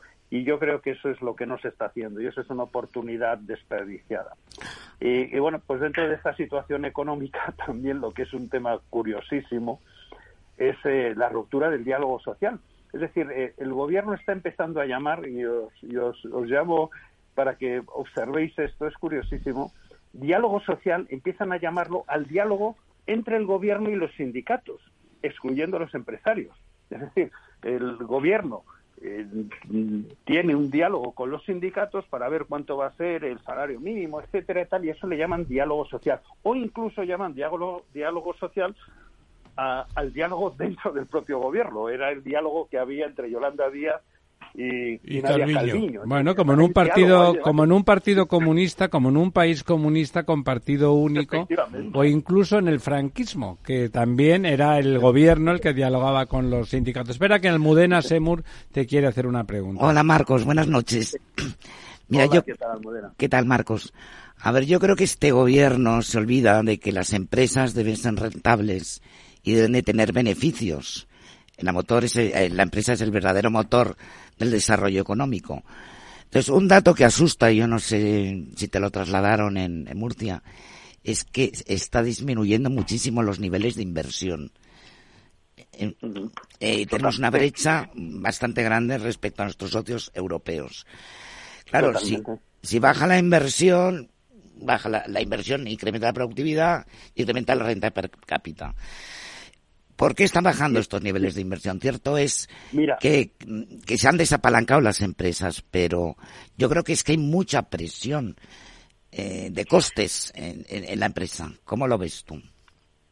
No, es que es, lógico, es lógico. Mira, eh, bueno, yo sabes he sido portavoz económico de, Ciudadanos, aunque me marché pronto. Lo sé, lo sé. Entonces, mira, el, el crecimiento es la solución a casi todo. O sea, el crecer es lo más importante para cualquier país, porque si hay crecimiento, lógicamente hay menos paro, hay menos necesidad entonces de dar ayudas y subsidios, hay más caja para la seguridad social, hay mayores salarios, pero esos mayores salarios no vienen impuestos por decreto, sino vienen simplemente porque hay mucha más demanda de, fuerza laboral, hay más recaudación de impuestos y se reduce el déficit y la deuda. Por lo cual, lo más importante para cualquier economía es como el crecimiento es la aspirina que lo cura todo. Y entonces, ahora tú, y yo te lo digo como empresario, si yo tengo que invertir, yo tengo que invertir, un español puede invertir en España o en otro país y un extranjero puede invertir en España o en otro país. Entonces, si uno tiene dinero para invertir, ¿dónde inviertes? Primero, tú inviertes en un sitio donde haya estabilidad política y social. Y aquí nosotros tenemos en España pues unas tensiones que no sabemos si Cataluña mañana pertenecerá a España o no. Siguiente, tú buscas países donde hay una seguridad jurídica y una predecibilidad legislativa. Pues aquí de repente se inventa un impuesto a la, a la banca, a la energía, y mañana como si se invierte, meten un impuesto, yo qué sé, pues a las chocolatinas. Pero así, sin predecibilidad. También tú tratas de invertir en un país donde haya, pues yo que sé, mínima complejidad burocrática. Aquí tenemos 17 regímenes autonómicos.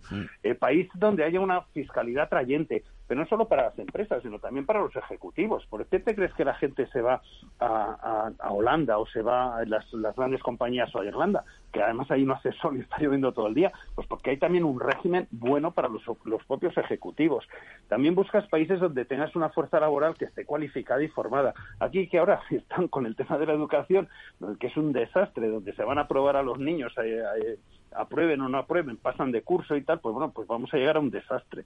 Donde hay un marco laboral flexible, aquí cada vez, oye, pues bueno, cada vez hay mayores rigideces. Pero, pero, pero, Marcos, tú no eres partidario, Marcos, perdona que te interrumpa un momento, porque ha sido el propio gobernador del Banco de España el que dice, no hay ideas, no hay proyectos. Nuestros empresarios ha venido a decir, no lo ha dicho tan claro, naturalmente, no tenemos grandes emprendimientos nuevos. Fíjate tú, ¿dónde invierte Iberdrola? Fuera. Ah, todo fuera. Pero no lo tenemos por, lo que está diciendo Marcos, porque no, no, es atractivo. No, no, no, pero, pero yo creo que precisamente eso es lo que hay que criticar. Es lo que hay que regulatoria. no se invierte porque a Iberdrola le interesa más. ¿Y cómo se convence a Iberdrola? Pues con una política económica adecuada en España, naturalmente, no poniendo, no diciendo que se están forrando unos y otros, como dicen. claro, pero es que lo que te estoy diciendo, Ramón, es que el tema para atraer inversiones no es un tema de un ministerio, no es de economía, es de todos. No, pero ya las propias empresas. ¿eh? Las, propias empresas. No, no es traer la inversión del exterior, las propias empresas. Yo en tu discurso tengo una cosa muy clara. Favorecemos a las pequeñas y medianas empresas y nos, nos perjudicamos el futuro industrial de España. Porque con la ley de, la ley digo, porque son muchas leyes, pasando de 50 em, empleados todos son eh, obligaciones, obligaciones. No quiere y nadie quiere, muchos no quieren pasar de 50 empleados, naturalmente. pero, y luego, es pero es un tema legislativo, Ramón, porque es un tema absolutamente legislativo. Vamos a ver, nosotros lo que Sí, señor, pero tienes que atacar por ahí como empresario. Favorecer las fusiones para hacer empresas más grandes. Por ejemplo, las cárnicas. En España hay un montón de cárnicas y cárnicas están creciendo. Una potencia, pero necesitaríamos que se fusionaran entre ellas para realmente ser una potencia. Y sin embargo, lógicamente, si tú castigas fiscalmente que las empresas eh, se fusionen y que se hagan más grandes, pues lógicamente, mm, al final, oye, la gente empezará a montar sus empresas en otros países, las montarán en Marruecos, las montarán en Portugal, las montarán en otros sitios. El problema es que todo lo que tendría que estar es todos los ministerios enfocados en cómo traemos aquí más inversión. Y cómo traemos más inversión significa el no estigmatizar a los empresarios. Esto es un tema que antes ha estado ahí Juan Carlos y estamos hablando del tema de la hegemonía cultural de la izquierda. Y el problema es que en España se nos ha enseñado que el empresario es alguien malvado. Y cuando ves series, por ejemplo, la que se avecina, ¿quién es el malo? El pescadero. El pescadero es insolidario, es egoísta, eh, que ves series como Aida, lo mismo, el del bar es como un fascista y el empresario es el malo. Eh, al final estamos consiguiendo un país donde estamos haciendo unos arquetipos que, que, bueno, la izquierda, esto es totalmente gramsciano, pero tenemos un país que al final, ¿cómo va a haber empresarios aquí si realmente pues se les denosta, eh, son los, los que generan todos los problemas y como si no fueran bienvenidos. Pues bueno, pues ¿qué va, qué va a florecer? Y no es un tema de ideas. Yo no creo que en Irlanda, por ejemplo, que estaba en una situación económica peor que nosotros, pues resulte que sean más listos que nosotros. Ni Singapur. Lo único que pasa es que se han puesto las condiciones precisamente para crecer. Oye, Marcos, concretando una de las cosas que estabas diciendo, que es, que es que siempre le lo estamos hablando y que realmente es llamativo, en el resto de Europa, por hablar de nuestro entorno más próximo, también se castiga que una empresa pase de 50 o de 100 trabajadores? ¿Se, penaliza que las empresas crezcan o, justamente lo contrario, se beneficia? Vamos, vamos a ver, ¿por qué la mayor parte de empresas multinacionales y multinacionales, algunas españolas, se van a Holanda o se van a Irlanda? Simplemente hay que preguntarse eso. Pues cuéntame. También hay que preguntarse por qué dentro de España muchas empresas prefieren radicarse en Madrid. Pues lo mismo, pero a mayor escala, hay que preguntarse por qué. Y no porque estén haciendo dumping, sino simplemente porque se dan facilidades. Porque en el fondo, quien genera empleo y el mayor escudo social, el mayor escudo social que existe es que las empresas funcionen. Lo demás no es escudo social, lo demás es absolutamente eh, subsidio. Repartir miseria, repartir miseria. Por eso. Entonces, el escudo social lo da el que las empresas vayan bien. Y cualquier gobierno serio y tal, diría, vamos a tratar de que las empresas vayan bien y que no se vayan, sino que encima vengan aquí. Podríamos atraer empresas de muchas partes de Europa. Cuando vino el Brexit podríamos haber atraído muchas empresas eh, inglesas eh, de Gran Bretaña y tal. Y no, se desperdicia todo esto porque está esa mentalidad social comunista y tal, de que las empresas son malas, que hay que castigarlas, porque está esta idea de que la riqueza es un juego de suma cero. Es decir, si las empresas les va bien es que a los trabajadores les va mal. Y entonces, si conseguimos que las empresas les vaya mal, a los trabajadores les irá bien. Esa es la mayor estupidez que puede existir. Pero bueno, vivimos con un gobierno estúpido, o por lo menos yo creo que eh, con unos votantes que les apoyan, es lo que te iba a decir, Marcos. Que, les apoyan, pues posiblemente no sean muy listos, ¿no? Bueno, no han ganado, eh. No ha ganado el partido. Bueno, pero tienen, tienen más votantes de los que sería razonable. Pero la, la derecha no piensa como el gobierno. Puigdemont no piensa como Sánchez. Ni el PNV. Puigdemont no sabemos cómo Ni el PNV, el partido, ya te digo que no, es de derechas. Claro, oye, y Marcos, pues- ¿tú crees, por ejemplo, el caso de Alemania que produce tanta admiración en España, Alemania, ¿no? En pasado casi pero las empresas no, las empresas no protegen a la pequeña empresa protegen a la Mittelstand, que es de 500 para arriba, para entender. Son robustas. Y protegen también la, eh, enseñanza dual. ¿eh? Eh, eso incluso Marx hablaba de, decía, no hay que prohibir el, el trabajo de los niños, hay que regularlo los niños cuando están educándose y hacen trabajos manuales están dando cuenta de qué es ser obrero y cómo se puede mejorar la condición de los obreros y todo lo demás. Es decir, la economía dual que se ha dicho aquí, la educación dual, no funciona aquí. No funciona. Se cargaron las escuelas de aprendices bueno, está, el país está volviendo, está volviendo en Están volviendo las escuelas de aprendices, claro. El País Vasco funciona un poco. Y la Mittelstand, la Mittelstand. Bueno, pues... Sí, Ramón. ich habe arbeite drei Jahre bei Coca-Cola Firma in Essen. ¿Cómo dices? Estoy en Alemania, me lo conozco bien. ¿Cómo dices? Que vivió en Alemania. Habla un alemán. Ah, bueno, Tradúcenoslo, Marcos, Bueno, tradúcenoslo. yo también he vivido en Alemania un poquito. No, poco, no, lo, pero que te, poquito, lo sí. que te comentaba, Ramón, es que en el caso de Alemania, o sea, es un país eh, muy singular, porque para empezar, es decir, Son eh, la ideología está en un segundo plano, es decir, cuando en Alemania necesitan los partidos unirse, se unen. Cuando en Alemania necesitan prosperar, eh, los sindicatos no son sindicatos como los que tenemos aquí, que da igual que suba la electricidad y tal, que no van a hacer, mientras gobierne la izquierda, no van a hacer ninguna huelga ni nada. Es decir, ahí es, es, es- es un país en ese sentido más serio y es un país que mira realmente lo que es el, el progresar de alguna manera. La prosperidad del eso- país. Y esa prosperidad la ponen por delante del- de, lo, de, la, de los Bueno, temas y, aquí y tú te acuerdas, te acuerdas, Marcos, cuando llegó la moda de la externalización, todo a fabricar todo en China, la fábrica del mundo.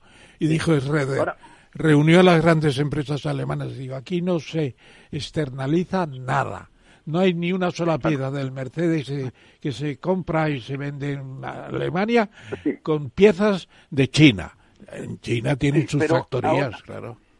Vamos a ver. Pero ahí hay un problema ahora que en Europa y en Alemania también, yo creo que muy importante, es que al final yo no sé y no entiendo cómo se toman las decisiones europeas. Porque, por ejemplo, el tema de descontinuar la producción de, de coches de combustión para el año 2035, eso estaba en el programa del Partido Socialista, estaba en el programa del PP, estaba en el programa Y del- de- del Acuerdo de París también. europeos.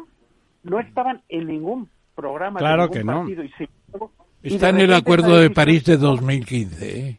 Eh, esa es la pero base. de repente de repente se toma esa decisión por parte de quien sea yo no sé si al final es que Davos eh, manda demasiado etcétera y, y realmente se acepta con una facilidad tremenda y resulta que tanto Alemania como España, que no sé si era el cuarto exportador de vehículos, y nosotros tenemos aquí en España que es como hacerse un Araquiri, pero un Araquiri, la Renault de Valladolid, la Volkswagen de Barcelona, la Ford de Valencia, la, la Citroën de Vigo. Es decir, de repente decimos que vamos a dejar de fabricar esos coches.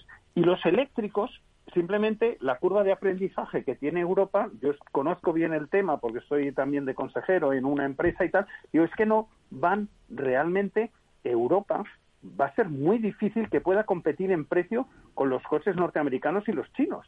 Entonces, ¿cómo hemos hecho esta estupidez? ¿Y en base a qué se ha hecho esta tu- estupidez? ¿Por qué nos hemos metido un tiro en el pie? En el pie o en otro sitio peor, Marcos, en Pues, el pie como sitio, mínimo, sí.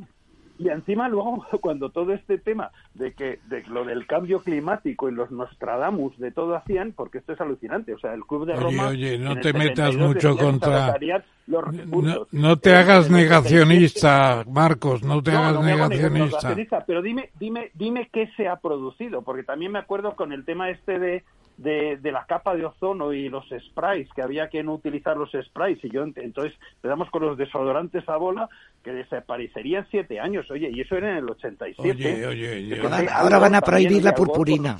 No, no, No, no, pues, no, no bromeéis con eso porque que es una cosa muy 2006 seria. No ¿eh? quedaría ni un trocito No, lo de que- nieve en el Kilimanjaro. Lo que ocurre, no, bueno, es verdad, que es, es decir, que hay aumento de temperatura y que eso está, eso es cierto. Lo que pasa es que hay que poner el énfasis en vamos a adaptarnos y realmente el problema teníamos aquí hace no Pero el mucho aumento, el un- aumento de temperatura no lo niega nadie. Odil. Es que el Claro, a es eso. que nadie- Odil.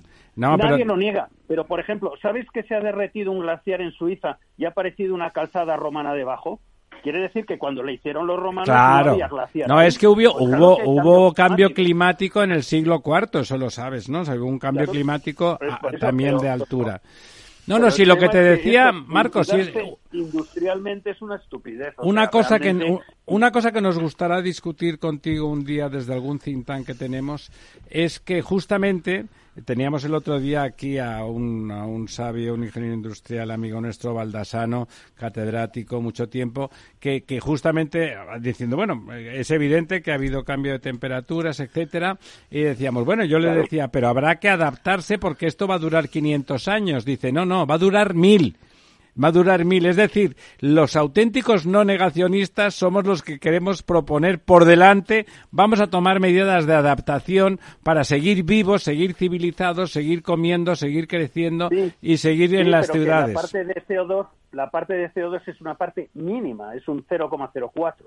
¿eh? La, que se supone que, tiene que ver con, con, los hombres. Y, y pues bueno, no, no, pues realmente las decisiones que están tomando eh, son unas decisiones que científicamente, bueno, sabes lo de los 1.600 científicos. Ah, es que hablan de mitigación, Marcos, hablan de mitigación, no de adaptación. Sobre todo hablan de mitigar antes que de adaptarnos, cuando la adaptación es más urgente, ¿no? Sin duda ninguna. Estamos de acuerdo contigo que lo sepas en el tema de la industria automovilística, la forma en que se ha puesto por delante de otros países, de otros mercados, simplemente va a ser la destrucción de la joya de la corona industrial que de Europa, que era la industria del automóvil. ¿no? Pero, pero si además encima, porque en el acuerdo que antes iniciábamos esto, hablando del acuerdo eso de sumar, está el no a la energía nuclear, contradiciendo en estos momentos hasta lo que Alemania, la cuna de los verdes, pues dice que ya es una energía verde la nuclear, pues resulta que, que, dices mal vamos, mal vamos porque esa adaptación tendrá que pasar por la energía nuclear. Y, por supuesto. Pero bueno, al menos ahí, ahí Marcos nos queda el consuelo de que el resto de los países menos han dicho que no, han dicho que la energía nuclear es necesaria para adaptarnos porque no produce CO2 y en la y en la versión europea y americana moderna de la industria nuclear es absolutamente seguro, como siempre sí, pero por eso pero pero vamos a perder una ventaja competitiva. Otra más, otra más son menos estúpidos que nosotros, nosotros lo único que vamos a hacer es que nos van a aplaudir cuando vayamos al foro de Sao Paulo con el Grupo de Puebla, porque en el Grupo de Puebla somos el único país de Europa que tiene representantes en el Grupo de Puebla. Eso sí, el aplauso que nos van a dar en el Grupo de Puebla va a ser formidable. Sí. yo prefiero tener unas eh, centrales nucleares y abaratar la energía para los ciudadanos que no esto. Por supuesto, por supuesto. Estupidez, pero bueno. Oye, y también necesitamos, a propósito de lo que decía ahora Ramiro, de los think tanks, etcétera, ¿tú te acuerdas cuando Roosevelt tenía el trust de los cerebros y la cantidad de ideas que surgieron? en la época de, de, de, del New Deal, ¿no? Fantástico, de Roosevelt, fantástico. Y se inventaban cantidad de cosas. Y lo cuenta muy bien también Galbraith en sus memorias, porque fue director de la oficina de precios durante el New Deal y la guerra. Y, y tener un trust de los cerebros pensando cosas para el gobierno, eso es fundamental. Y aquí se desprecia también, se desprecia. Es que el objetivo del es cuando un gobierno, porque la situación en la que estaba Roosevelt entonces y tal, en esas situaciones es cuando un gobierno realmente legítimamente está buscando el bienestar de sus ciudadanos. Cuando nosotros tenemos un gobierno que eso no es su prioridad, que su prioridad es mantenerse ahí independientemente del bienestar de los ciudadanos. Puedes, puedes eh, eso es. Puedes releer el la Constitución de 1812, donde se dice que el gobierno buscará la felicidad de los ciudadanos. Entonces se decía, ahora no. Bueno, es que hay un desprecio, estoy con Marcos, en que hay un desprecio por la inteligencia y la capacidad en el, actual régimen. Y lo dijo Danton, lo dijo Danton. El gobierno es enemigo del pueblo, por eso lo llevaron a la guillotina más, más que desprecio hay temor a la inteligencia. Yo creo que se teme la inteligencia. También, también. Fahrenheit 451, una versión, una versión moderna del Fahrenheit 451. la temperatura a la que quema el papel. Efectivamente, efectivamente. Dentro de poco Además, eh, bueno, ahora ya, ya se está seleccionando lo que es eh, cultura buena de la mala, de la censurable, eh, etcétera. ya la cultura no es buena en general, ¿no? Oye, te voy a recordar. ahí, ahí, tienes de ejemplo, ahí tienes a Pachi López y estos insignes académicos que están en estos momentos. Estos ilustrados, sí. Oye, oye, oye, Marcos, te voy a recordar lo que dijo Bill Gates le dijeron, ¿está usted contento con su empresa? Dice, sí, pero dentro de 70 años nadie hablará de mi empresa porque habrá desaparecido. En cambio, seguirá la Coca-Cola. Efectivamente. Sigues de acuerdo, ¿no? ¿Tú estás de acuerdo con esa, con esa sentencia? Eh, mira, eh, cuando, cuando tú ves las empresas importantes que había en los años 60, las empresas importantes que había en los 70, en los 80, en los 90, cuando tú estás viendo, estaba Icoda, que estaba eh, Coca-Cola, estaba tal. Coca-Cola es la única que permanece, todavía permanece y ojalá permanezca todavía porque yo soy accionista de la empresa y lógicamente desde que estoy jubilado eh, lo único que me interesa es que la cotización no, no vaya no vaya no vaya Hombre, aparte del materialismo después de tanto trabajo allí me imagino que alguna relación emocional con esa empresa tendrás o no sí por supuesto.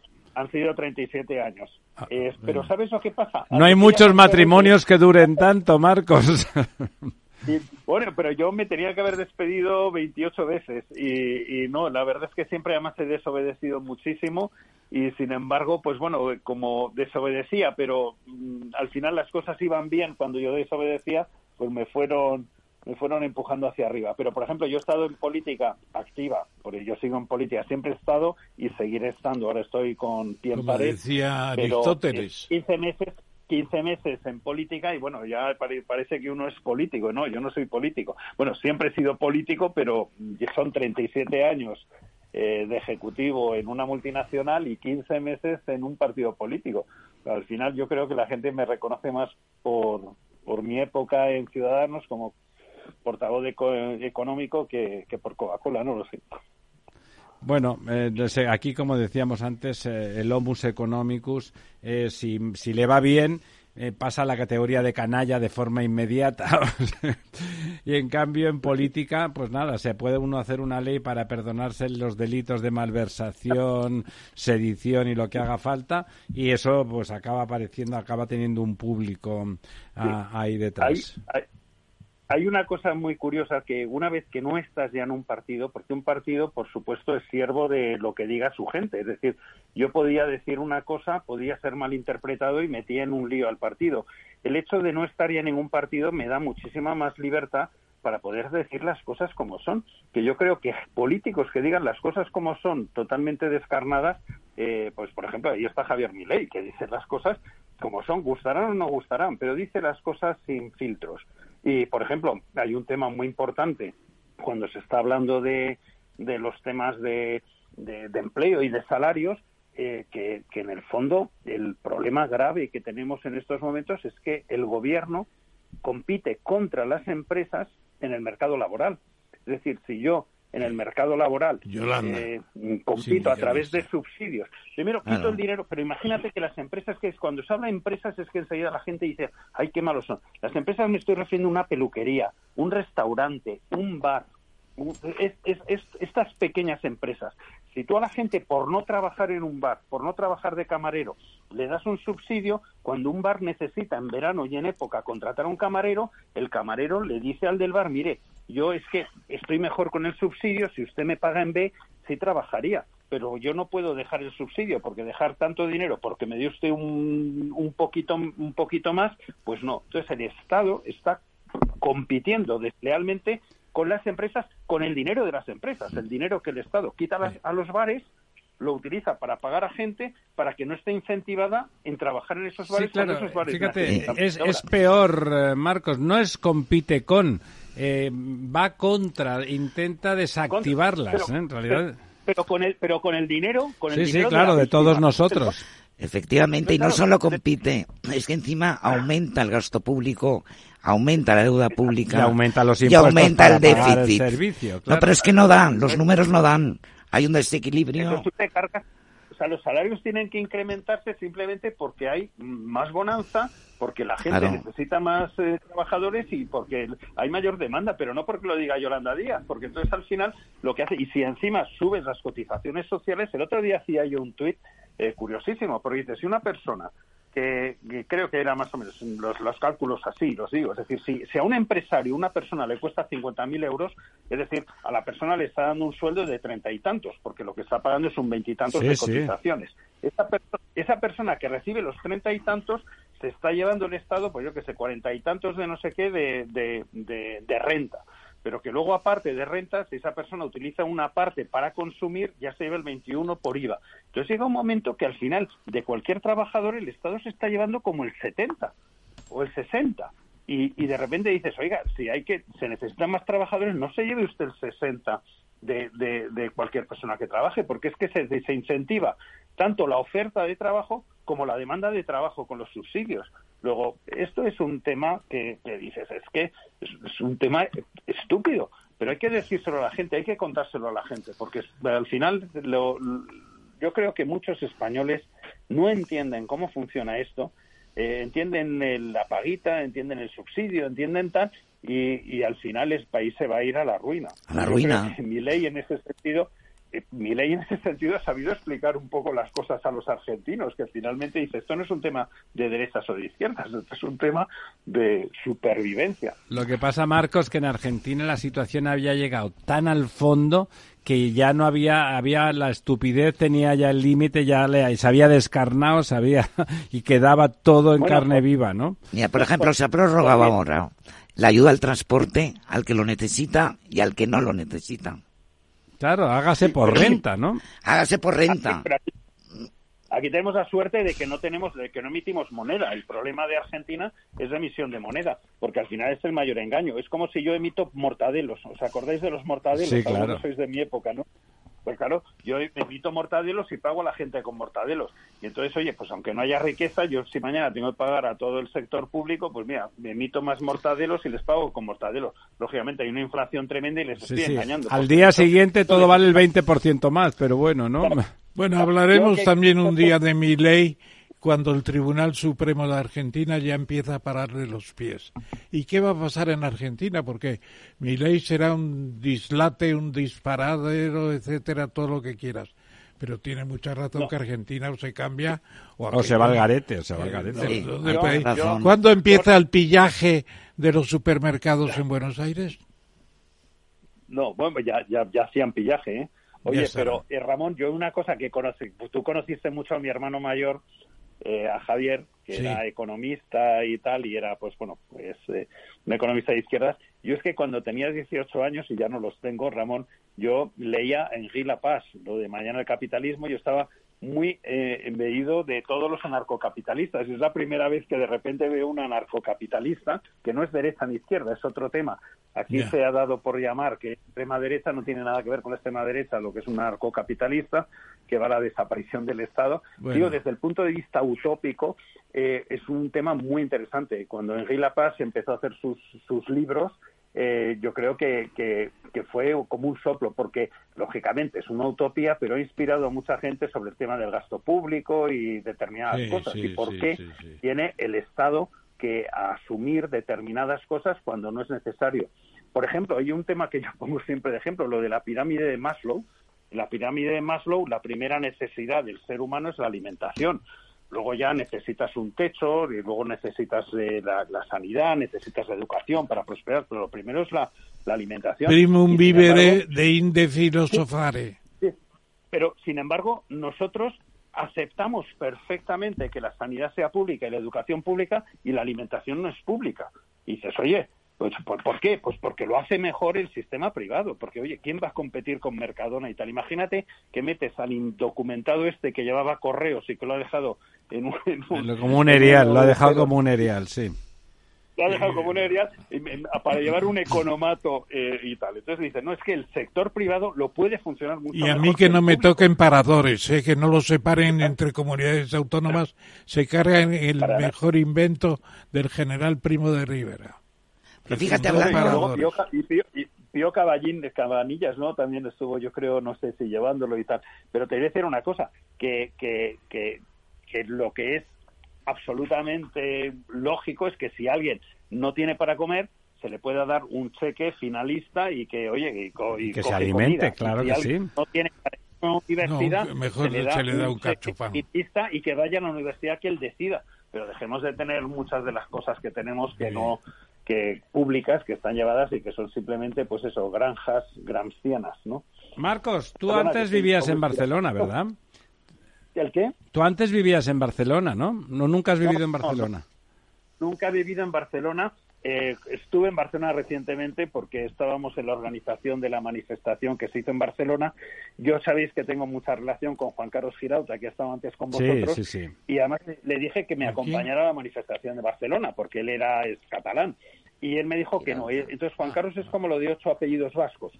Yo le dije, Juan Carlos, si eso te llevo a caballito y así no pisas Barcelona, pero vente conmigo a la manifestación. Y nada, Juan Carlos se negó en rotundo. Está muy quemado de, la ciudad condal, sí.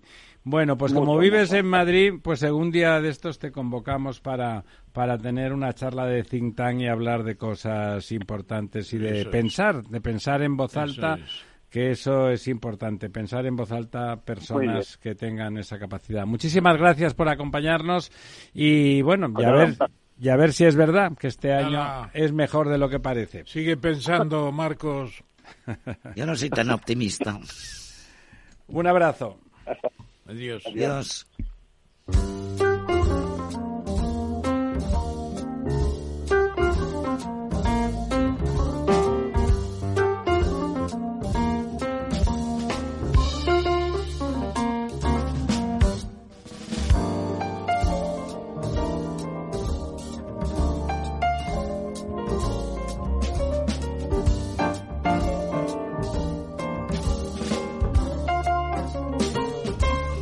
Bueno, ahí estamos, tenemos ocho minutos para el quid pro quo. Bueno, sobre la grieta de nuestro buen amigo Tom Barnes Marañón, un tipo fantástico, además de un buen eh, periodista y escritor. Eh, la grieta Moncloa-Zarzuela, bueno, hemos hablado ampliamente. ¿Quiere rematar usted la jugada con alguna cosa? No, me parece muy oportuno y me alegro mucho que se reconozca un tema que yo planteé incluso en la moción de censura es decir, que no se puede ningunear al jefe del Estado no yendo al Congreso el día que precisamente le llama al jefe del Estado para que se pronuncie sobre su programa de presidente. Sí, sí habría que obligar a que cumplan protocolariamente. Naturalmente, y si no, no cobran. Se acabó, usted no cobra. Respeto a las instituciones. Respeto a las instituciones es fundamental. Bueno, es que el rey no puede hacer lo propio, al revés. ¿Eh? Claro, no puede hacer lo propio al revés. Eso es como cuando se habla en fútbol de si una falta que comete un delantero, al revés, pitarían penalti si fuera el defensa el que hace la falta. tiene que ser lo mismo, o es falta o no es falta. Como dijo Abraham Lincoln, que no empezó la guerra contra el sur por el esclavismo, era porque se querían separar los siete estados sureños y les dijo una casa dividida contra sí misma no puede permanecer. Bueno, pero aquí en España llevamos luchando contra nosotros mismos mucho tiempo. Como decía Bismarck. Y como decía Bismarck, y no, y, aquí seguimos. Bueno, Bueno, otro sitio que uno de los lugares Iberoamérica que más no nos duele, no la queremos, nos lo sentimos como, como algo a lo que pertenecemos, ¿no? No solo no propia, que parece un tema patrimonial, pero nos parece Para que mí sigue vigente el artículo 1, 2, perdón, de la Constitución de 1812. Pero ni para, ni para España ni para los demás países. La nación española es la reunión de todos los españoles de ambos hemisferios. La cultura española, yo diría que eso es verdad, la, nación no, pero la cultura sí. Eh, otra década, amenaza otra década perdida por culpa de esa bueno, de ese populismo chavista. Fíjese usted el planteamiento. Cuba cumple 65 años de dictadura. A peor, además, cada vez más miseria, se marchan los cubanos, se van, se van constantemente, tienen que irse, se tiran. Maduro celebra los 25 años del chavismo. Eh, Ortega va para los 10 años de su propia Otro canalla. Otro canalla. Y naturalmente luego se piensa que eh, Milei es un discípulo de Trump y luego Trump no tiene discípulos porque no tiene doctrina, porque es una normal. Y luego se piensa que puede ser otra década perdida. Con los dirigentes que hay, que son una verdadera. Bueno, hay, hay una esperanza, como siempre el país más equilibrado que era Chile, el supuesto izquierdista que era el, presidente chileno ha girado, se ha centrado y está proponiendo políticas razonables y no populistas. Habría que y hay que ver cómo gira también mi ley y más allá del maximalismo en el lenguaje que puede ser teatro si realmente reconduce la situación argentina y da un posible ejemplo a otros. Es importante que no fracase mi ley porque es el, liberalismo recuperado en, en, esos países. El único país realmente con gobierno liberal. Porque Lula también eh, bla bla bla muy, pero muy dirigista sí bueno muy dirigista pero se ha metido en la OPEP y está intentando hacer caja bueno prefiero un Lula bueno y en México tenemos a una alemana frente a una hispana. Es decir, la señora Scheinbaum, candidata de Manuel López Obrador porque su mujer es alemana. Y la otra se llama Galvez. Y un nombre indígena, Sochiti Galvez. Yo voto ya por Galvez. Hombre, por supuesto, sin ningún género de dudas. Eh, bueno, parece que hay los. Eh, pasa que las encuestas sobre independentismo en Cataluña siempre oscilan según el viento que sopla, ¿no? Parece que la generación Z es menos partidaria y se preocupa menos de las chorradas de la independencia y le preocupa más no tener piso, no tener trabajo, no ser competitivos y pensar que su vida a lo mejor también tiene décadas perdidas como Iberoamérica. La generación Z los independentistas han quedado en un 23%, claro. Y luego, la, según el CIS catalán, que es el CEO, pues quedan 17 puntos entre los 18 y 24 años la caída del independentismo en los jóvenes es increíblemente fuerte. Gran éxito de los políticos catalanes, independentistas, vaya éxito, ¿eh? Bueno, es que antes no lo hemos comentado, pero eso, esos grupos, el DAL, recordemos otra vez ese número porque es espectacular. En las elecciones del 23 de julio, el PP, el Partido Popular, sacó 80.000 votos más que Junts. El partido denostado por el señor Sánchez en Cataluña, en Cataluña sacó 80.000 votos más que Junts. Ah, ahí está todo dicho, pero él pacta con un prófugo, con, con, políticos que se con una minoría, con una minoría. Una minoría que además ha delinquido y que está condenada. Bueno, va la misma tendencia que en Quebec y, que en, y que en Escocia. y que en Escocia. El Reino Unido, sí.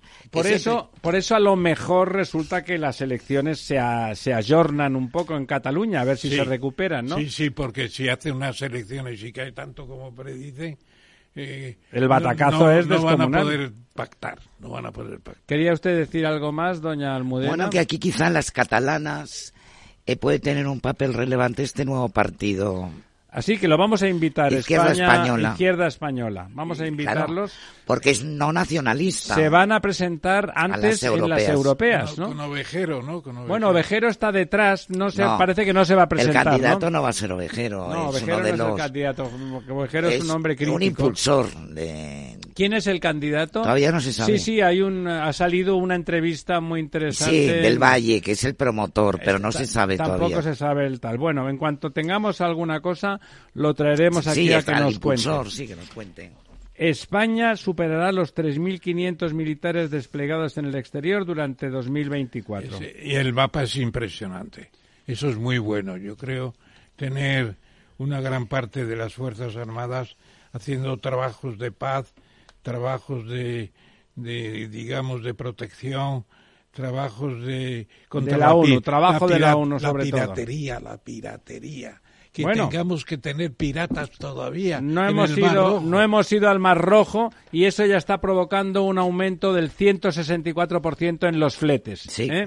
No hemos ido al Mar Rojo, pero perjudicarnos, le digo yo que rápidamente tenemos 30 segundos. La buena noticia. La buena noticia es eh, por qué meditar le hará más productivo. Es un public reportaje de la prensa donde una España Meet Oasis plantea que eh, el meditar media hora al día resuelve muchos problemas. Ya lo dijo. Le digo yo que es bueno. Yo medito y me siento estupendamente. Julián, Marías dijo hay que pensar un cuarto de hora solo pensar. Hay que meditar. Amigas, amigos.